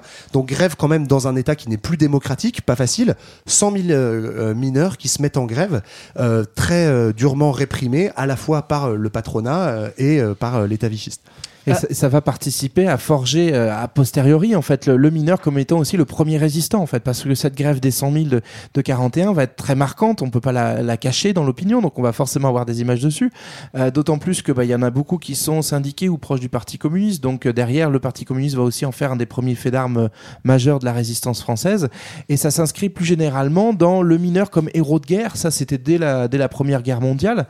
Pourquoi? Parce qu'en fait il faut aussi se rappeler que ces grands conflits ils naissent euh, dans une concurrence industrielle en fait. Pourquoi la France et l'Allemagne tiennent autant à se taper dessus avant même l'arrivée du fascisme? C'est parce qu'on est dans une concurrence industrielle et donc du coup, ben, si j'envahis le territoire de l'autre, je vais commencer par lui pourrir ses mines pour m'assurer d'a- d'avoir la suprématie industrielle. Et d'ailleurs, sur ce que tu dis, euh, pardon, mais sur le héros de guerre, c'est euh, fou de voir à quel point, après la première et la seconde guerre mondiale, on met quasiment au même plat, au même, au même euh, point, pardon. À la même sauce. À la même sauce, à la fois le soldat qui s'est sacrifié pour la patrie et le mineur. Et par exemple, au Puy Couriot à Saint-Etienne, le musée de la mine, il y a le monument aux morts qui a été fait en 18 et sur ce monument aux morts, vous avez juste à côté un mineur et un soldat qui Mm. montrent bien à quel point en fait c'est les deux figures indissociables qu'on va mythifier que l'État va utiliser pour en faire des héros qui Mm. se sacrifient pour la patrie quoi. À tel point qu'à la fin de la guerre, il faut, faut tout reconstruire. Et le carburant, une fois de plus, c'est- le charbon. hein. Euh, Il faut produire. Et d'ailleurs, euh, De Gaulle va mettre un, un gros CP, un gros coup de pression euh, aux mineurs pour qu'ils produisent plus, en fait, parce qu'on a besoin du, du- du charbon. Ouais, hein. mais là encore, c'est présenté comme un acte de bravoure. C'est ce qu'on appelle la bataille du charbon. Ils sont très fiers, les mineurs, à Ouais, cette époque bah oui, parce qu'ils contribuent à la reconstruction du pays en fait. Et donc du coup, ce sont les premiers acteurs indispensables pour relever le pays. Donc euh, en plus, on sort d'une guerre qui a énormément divisé les Français entre eux. Donc on veut mettre de l'héroïsme et du lien à tout prix. Et donc la figure du mineur va être mise en avant. Et de fait, bah, on va, va battre les records de production. Alors faut aussi replacer dans le contexte français où les compagnies minières avaient globalement sous-investi et donc euh, on, on produisait peu par rapport aux capacités réelles. Et en fait, après-guerre, comme les compagnies ont beaucoup collaboré, elles sont toutes nationalisées. Et donc l'État va investir et de fait, bah, ça, ça produit assez Ça vite en marcher. 46-47 des, des productions assez importantes. Et cette fierté, en fait, euh, dont vous parliez de, à l'issue de cette, euh, cette bataille du charbon euh, des mineurs, elle vient notamment de cette nationalisation qui, au départ, est vue comme une, On a gagné. un immense espoir. On a gagné parce qu'une grande partie du mouvement syndicaliste, et euh, il y a l'idée derrière, en tout cas, de démocratiser le travail. Et donc, la mine euh, est à nous, quoi. euh, la mine est à nous. On pensait que la mine était à nous pour les mineurs. Et en fait, ça, ça va durer très peu de temps. En gros, en 46-47, on obtient un nouveau statut, hein, qui est pas un statut de fonctionnaire, mais quasiment assimilé, où euh, amélioration de conditions de travail, oui. plein d'avantages, la médecine du travail gratuite, etc. Et en fait, à partir de 48, il y a un nouveau truc qui arrive, qui est la guerre froide et le plan Marshall, où on se méfie justement de cette syndicalisation de la société.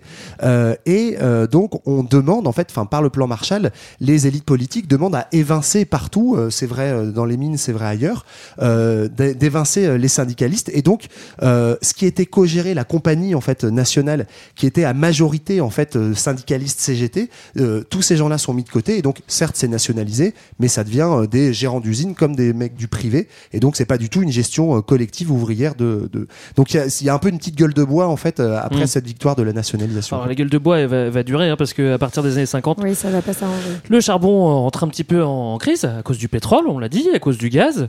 Euh, un petit peu plus tard aussi euh, le nucléaire. hein. D'ailleurs, c'est c'est- en fait, ce qui est rigolo, c'est que c'est le charbon qui a permis aussi de pouvoir développer toutes ces autres énergies qu'on va utiliser par la suite. En fait, le, charbon, en, donnant euh, cette puissance euh, aux États, elle a aussi un peu signé son arrêt de mort parce que elle s'est fait remplacer. Il s'est fait remplacer. C'est pas triste, hein, ce que je raconte. Vous inquiétez pas. Mais s'est fait remplacer euh, par d'autres énergies qui ont été construites grâce à la puissance du pétrole. Ouais, et puis, et puis par ailleurs, en plus, il va commencer à décliner, on peut le dire, donc par, par ses énergies concurrentes, et aussi parce que euh, progressivement, il devient euh, beaucoup moins cher à importer plutôt qu'à produire euh, chez nous. En tout cas, enfin voilà, dans les pays où on le produisait à l'origine, en. Europe de l'Ouest. En effet, bah, pour plusieurs raisons, hein, notamment des raisons de coût de la main d'œuvre dans les Mm. pays plus pauvres, Euh, et, euh, et justement, on commence à exploiter le, le- le charbon dans des pays où on ne l'exploitait pas, et avec euh, par ailleurs la, mondial- la mondialisation des transports, donc le, la baisse des coûts de navigation, on en avait parlé aussi euh, dans les épisodes sur les mers et les océans.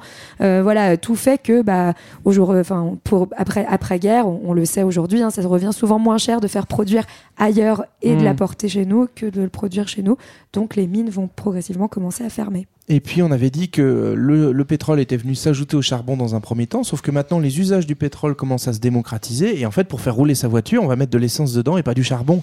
Et, et voilà. Et donc du coup la belle locomotive à vapeur, elle va décliner parce qu'elle devient électrique. Euh, et donc et en plus de plus en plus, on va développer aussi des moteurs diesel euh, pour aussi pour le ferroviaire. Donc bref, pour toutes ces raisons-là, on, on voit les usages du, jar- du charbon qui vont euh, décliner, en tout cas en apparence en Europe de l'Ouest. On l'a dit effectivement, c'est une histoire très euh, spécifique pour le coup. C'est pas partout vrai ailleurs, mais toujours est-il que bah, on arrive à, à l'ère du roi pétrole, amplifié en plus par un boom gazier, euh, c'est-à-dire dans les années 60-70, boom, le gaz arrive et va finir de, de, de mettre totalement à le, le charbon. On peut se souvenir notamment, alors pour ceux qui regardent la série The Crown, il il y a l'épisode de la grande pollution de 52 à Londres Londres où en fait euh, les gens utilisent tellement de charbon euh, dans, dans leur cheminée que ça crée un, un- un brouillard qui tue. En fait, on, on estime qu'il y a plusieurs euh, dizaines de milliers de personnes qui vont mourir à cause de, de cet hiver-là. Et, et donc, du coup, pour toutes ces raisons-là, le charbon va être interdit comme aussi outil de chauffage. Et le gaz arrive à ce moment-là pour remplacer. Donc, en fait, le charbon décline aussi dans les usages et donc, ben, on, on va commencer à se À fermer. à restreindre, à restreindre un petit peu nos amis mineurs. Une des, une des différences, vous l'avez vous l'avez dit tout à l'heure, Patrick, euh, entre le charbon et le pétrole, c'est que le charbon, on l'exploitait euh, sous nos pieds. Là, le pétrole, il est très souvent acheté à l'étranger. On vous passe le détail, hein, mais, mais ça casse le lien entre, entre la matière première et la population et ça pose euh, des questions, soit des avantages euh, quand on est euh, en ou des inconvénients en fonction de d'où on se place, quoi. Ouais, ben notamment, euh, effectivement, il y a cette idée que le pétrole, c'est une énergie turbulente. Ça rejoint ce Mm. que vous disiez, Patrick. C'est euh, l'énergie, euh, notamment, produite par euh, une masse ou une classe ouvrière euh, massive, nombreuse, et à une époque où, justement, après la Seconde Guerre mondiale, euh, les idées communistes se répandent très largement et sont, euh, enfin, ce sont, sont, euh, le, le Parti communiste et le deuxième parti de France, euh, la Libération.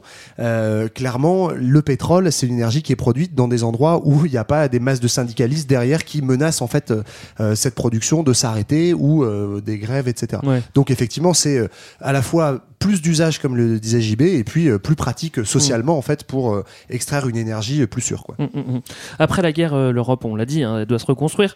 Et quoi de mieux que de bosser main dans la main Eh oui. avec, avec, nos- voisins euh, pour faire bah, du charbon. Pourquoi? Pourquoi pas hein?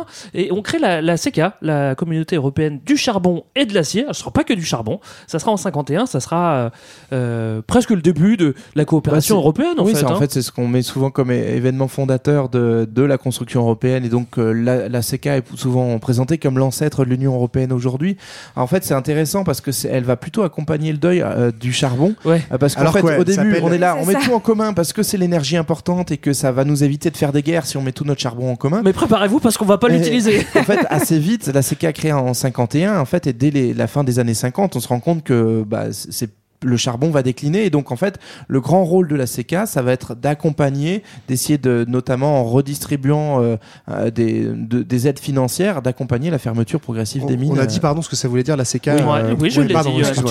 tu n'as J'ai- eu un petit moment on n'a d'absence. pas dit les six pays membres, donc euh, Belgique. Pays-Bas, Luxembourg, France, Allemagne, c'était Mhm. ça le grand enjeu, France et Allemagne ensemble, C'est- et Italie. C'est l'est de la France avec la rure hein, dont on parlait euh, tout à l'heure. Rire.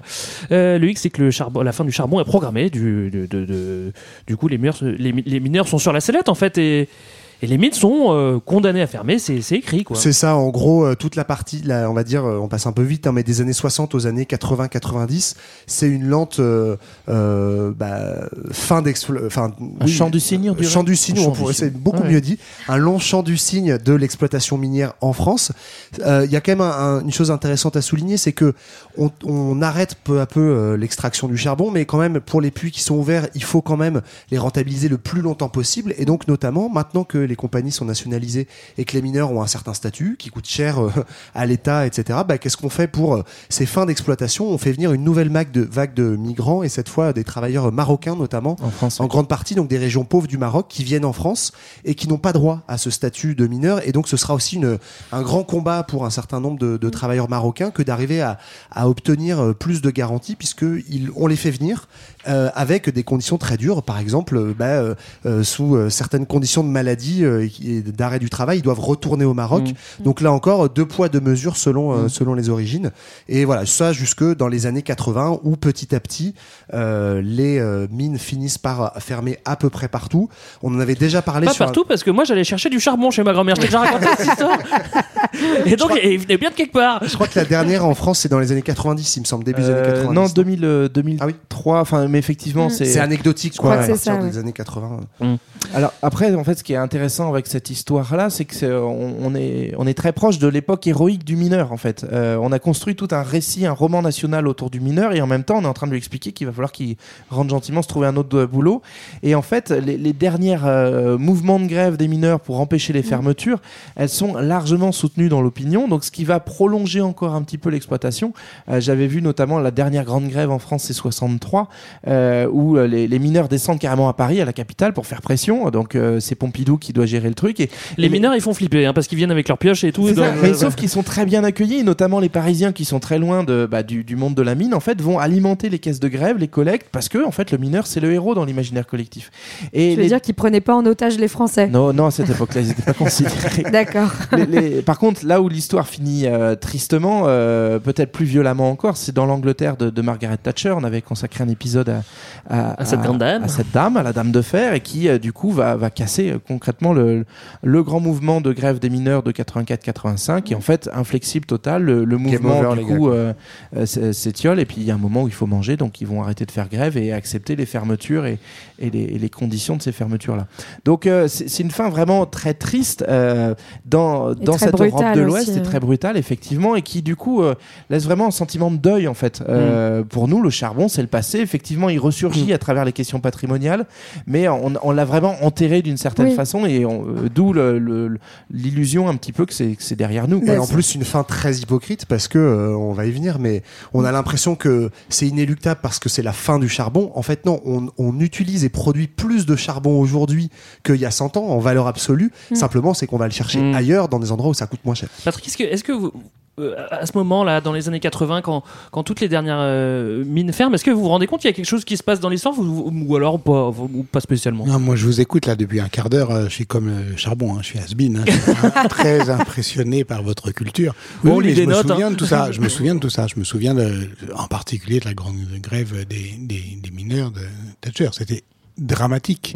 C'est-à-dire qu'on avait le, le sentiment de voir euh, mourir euh, un monde. Mais vous avez raison de dire qu'il ne faut pas euh, imaginer, alors le monde des mineurs, oui, mais le monde du charbon, c'est autre chose. C'est Mhm. tout autre chose du point de vue de l'histoire de l'énergie, de ce qui nous rassemble. Et d'ailleurs, puisque euh, on parle de cette émission, l'affaire l'histoire, euh, c'est intéressant parce que euh, on, évidemment on parle à un public français, mais dans sur une chaîne Arte qui est franco-allemande. C'est vrai. Et, et souvent, euh, on a des, des erreurs, euh, sinon d'interprétation, du moins je dirais de perspective. Par exemple, dans l'épisode, on l'a fait mourir un peu trop tôt. euh, le, le- Ouais. le charbon par rapport à l'Allemagne où là Oui, c'est plus vrai. important et aujourd'hui encore effectivement dans ce qu'on appelle le mix énergétique hein, c'est-à-dire quelle part de euh, l'énergie électrique en fait est euh, carbonée Mm. bah, plus un pays euh, s'est euh, précocement euh, comme l'Allemagne euh, euh, engagé dans les énergies euh, par exemple éoliennes Mm.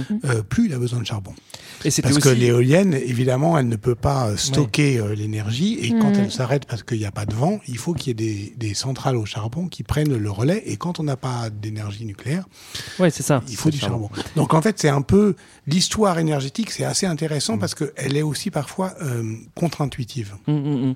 Bah justement, on va aborder, on va continuer à, à aborder ça. C'est vrai que l'Allemagne, elle, fait le choix de ne pas aller dans le nucléaire et finalement, ça l'oblige à utiliser plus de charbon, ce qui la rend presque un, un mauvais élève d'un d'un point de vue euh, carbone.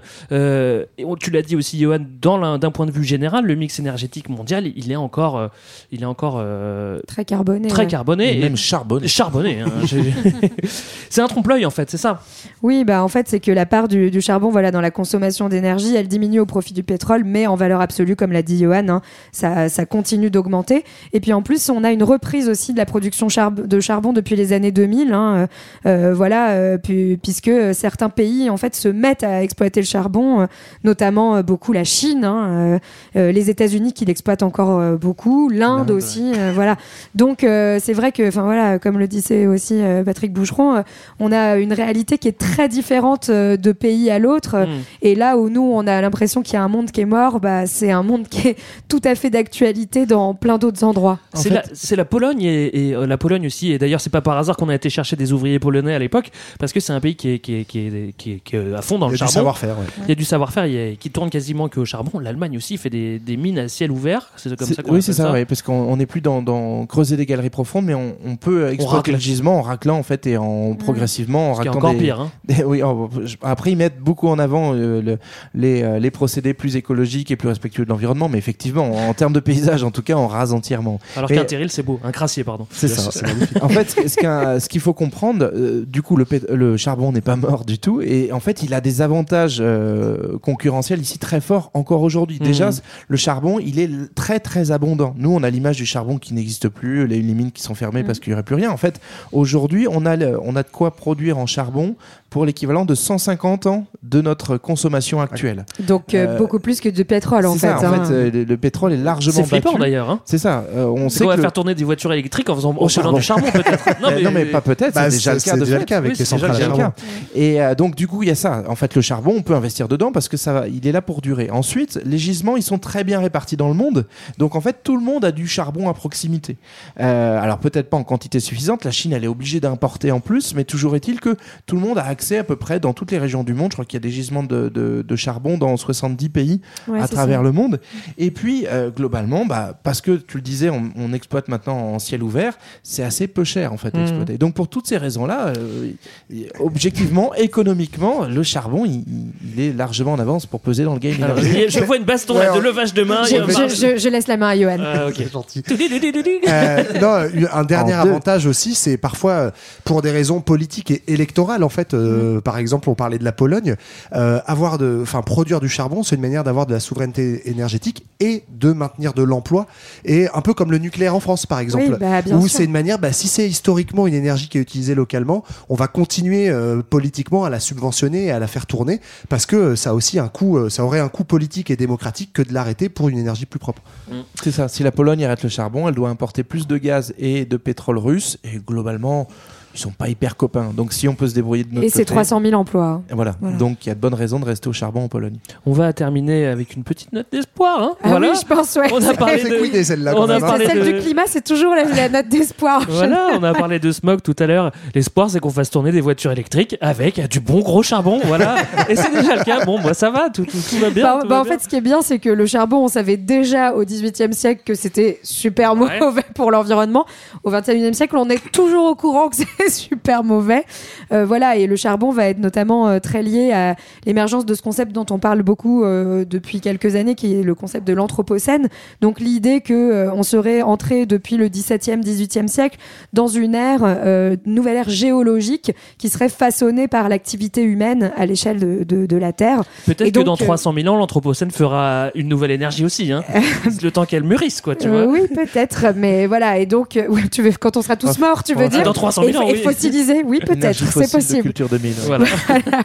Mais, euh, mais donc, euh, voilà, c'est le, le charbon est vraiment lié à, à cette idée d'anthropocène et donc euh, de, de catastrophe Mm. et de crise climatique qui arrive euh, avec, euh, avec euh, et notamment avec cette idée de d'une augmentation des émissions de carbone depuis depuis euh, 200 ans à peu près. Ouais, alors là-dessus, si, si on veut trouver une note d'espoir, en fait, bah c'est là, là encore, il faut miser sur le progrès technologique et aussi la conscience environnementale. On, on a mis en avant, par exemple, la Chine comme étant aujourd'hui le plus grand consommateur. Je crois que la Chine, à elle toute seule, c'est plus de la moitié du, du charbon. C'est euh, 48%, je crois. euh, de- Ouais. de- ça, c'est ce qu'elle produit Ah, et elle consomme encore plus que ça. Donc, euh, en gros, euh, la moitié du charbon produit sur Terre euh, à la Chine. Et en fait, la Chine est aussi consciente de cet impact environnemental. C'est 4000 euh, Chinois qui meurent euh, chaque année, des, de, notamment bah, des, des microparticules et de la pollution atmosphérique. Et donc, du coup, aujourd'hui, le chaque pays. jour, chaque jour. Euh, chaque jour, bien sûr. Ah oui. Parce que je me disais 4000 sur un an, va, euh, sur Voilà, c'est 1,5 correct. Non, non, c'est oui, 4000 milliards. Chinois par jour, effectivement. Alors c'est une statistique, c'est un calcul, Ouais. mais toujours est-il que ça représente quand même quelque chose que le pouvoir chinois, euh, quand bien même il n'est pas démocratique, est obligé de prendre en compte. Et donc par exemple, il y a eu la décision de la Chine d'interdire les, centrales à charbon euh, à proximité des centres urbains. Alors c'est c'est pas ça qui va nous nous sauver de l'anthropocène, mais toujours est-il que crois euh, c'est effectivement. ça la note d'espoir, j'imagine. Je cherche en même temps, mais Faut bien chercher, faut bien creuser, je crois. en tout cas, il y a une conscience écologique aujourd'hui qui est réelle et qui s'impose même Mm. dans des pays non démocratiques. C'est vrai qu'on a tendance aussi à, à- à jeter euh, la pierre à la Chine en disant c'est vous qui, qui polluez le plus, c'est à vous de faire les efforts. Sauf que nous, on l'a Ouais, fait tout ça fait avant. pendant en fait. 200 ans, donc euh, ouais, Voilà. Donc euh, en fait, c'est un peu facile On de, continue, ouais. de jeter la pierre en disant bon les gars, bon bref. Euh, on approche de la fin de l'épisode. Est-ce que vous voulez rajouter quelque chose? Euh, bah, euh, Ouais, une petite, tu- euh, consommer moins d'énergie. Non, une petite reco euh, concurrente, on a, on a beaucoup parlé d'Arte à juste titre grâce à Patrick euh, aujourd'hui, mais Mm. euh, une super euh, recommandation, euh, c'est un documentaire de France Télé qui s'appelle L'épopée des gueules noires. Ouais. Là, Ouais, qui est vraiment plus euh, franco-français, mais qui est vraiment centré sur l'histoire des mineurs et des mines en France. Et c'est vraiment très bien foutu. émouvant. C'est des ouais. notes d'espoir, ça aussi ou pas? Non, pas Non, mais c'est assez triste. C'est très émouvant, mais c'est c'est- c'est beau. Voilà. Patrick, peut-être une note d'espoir. Je me, je me retourne Ah, vers en dernier recours là. Non, non, moi j'ai- enfin, surtout pas de l'espoir, mais en tout cas, euh, continuer à, à- Alors, on peut effectivement lire Germinal, on peut aussi regarder Ken Loach quand même. Ouais, oui, vrai tout à que fait. On en a parlé, mais sans vraiment en parler. Non, c'est important cette, euh, cette, euh, d'en parler comme vous le faites.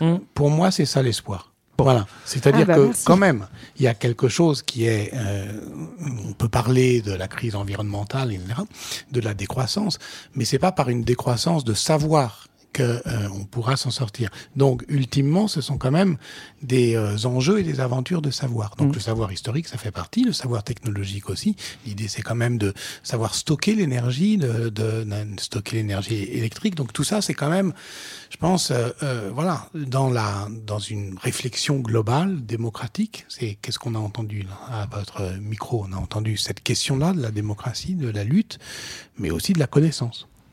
J'étais sûr que vous alliez faire une très bonne conclusion, Patrick. C'est pour ça que je vous ai donné la parole. Merci d'avoir été avec nous. On a encore quelques beaucoup. questions. Euh, est-ce que vous pouvez nous partager votre actualité euh, Où est-ce qu'on vous retrouve euh, Les prochains thèmes de faire l'histoire, etc. Sur TikTok, etc. non? Oui, sur TikTok, sur Twitch, sur, sur, voilà, sur tous les réseaux sociaux. pourquoi pas? Alors, on en est où? Parce que je sais pas quand est-ce qu'elle va On être. est en mars, on est en on est mars, en oui. Oui, déjà, ça passe vite. hein. Donc, euh, donc on est en mars, donc euh, ça doit être bientôt l'émission sur le charbon. Et C'est puis on a samedi. d'autres qui, c'est samedi, on en a d'autres qui vont être programmés. Euh, on aura une nouvelle, euh, une nouvelle euh, version en fait, une nouvelle, euh, euh, une nouvelle formule. Voilà, je cherchais le mot de, de faire l'histoire avec euh, une- un épisode sur le secret du vote, parce qu'on s'approche quand même euh, Mmh. Ah oui. progressivement euh, du échéance. premier et deuxième tour de l'élection présidentielle et, et, euh, par quoi on, on a voulu euh, faire euh, cette histoire, cette histoire du secret du vote, ben, l'iso- l'isoloir, euh, l'urne. Voilà, c'est une manière au, au fond de rendre à la fois sensible, compréhensible, matériel, concrète, ben, ce qui nous occupe, ce qui nous préoccupe, ce qui nous inquiète peut-être, c'est-à-dire les échéances euh, électorales. D'accord. Euh, euh, votre actualité, à part faire l'histoire Bah écoutez, sinon je continue euh, à faire euh, cours euh, sur Ouais. la peste noire, si on veut vraiment rester dans, la joie et la bonne humeur. Oui, c'est vrai. Sauf que l'année dernière, je faisais un cours qui s'appelait euh, La peste noire, tout simplement. Et cette année, ça s'appelle, c'est peut-être un excès d'optimisme, après la peste noire. D'accord. Il y a donc un monde d'après. Il existe, très bien. Euh, très bien, bah nous on, on espère être au, au rendez-vous. On se retrouve dans deux semaines pour un autre thème. D'ici là, euh, vous pouvez nous contacter sur les réseaux sociaux. Évidemment, on a quoi d'autre? On a un petit livre. D'ailleurs, on va vous l'offrir, Patrick. Il est là. On va. Ouais. on- Ouais. Bah oui. L'essentiel du 20 e siècle. On va le faire en direct, c'est un, grand moment de Ah, radio là. Merci, merci beaucoup. Voilà. il- Vous pouvez, il- dire, qu'il- vous pouvez dire qu'il est très beau comme Ah, ça. il est très beau, très très beau. Je suis très impressionné. C'est superbe. Vous nous écoutez sur toutes les plateformes, vous le savez parce que vous êtes en train de le faire. Vous nous lisez avec l'essentiel du 20 e siècle. Et euh, nous, on se retrouve dans deux semaines. Voilà. Ouais, À bientôt, merci, à bientôt. Bah, merci beaucoup, beaucoup, c'était super. Merci beaucoup. Bye bye. qui l'hôte sous terre fait rush dur labeur. Au pic, à la Rivelaine, Rassac et Charbon. À la batache, au Herchache, du Quisson. Du Quisson, tous les mineurs du grand saccage. Alboët, à front et tal, à l'accrochage. Mais le et de Kévo, raccommode, Porion. Nous pères, nous hardis taillons, dit du qui sont. Du qui sont, chérir chez fille à Gaillette. Oubliant Lupin pour un amourette. Au moulinage, ouvrant comme chez Garchon. Nous lampiste et le taillette, qui sont. Du qui sont, ils vous demanderont un jour vos gosses. Les souvenirs de chez Jean qui à l'autre Alphos. Plus de cheval et plus de terri et plus de coron. Oh, vous la maintrez aussi du qui sont. Du qui sont toutes chez compagnies et mineurs. Porion, Galibot, Calin ou ingénieur. Lampiste, fille à gaillette, carieux de carbon.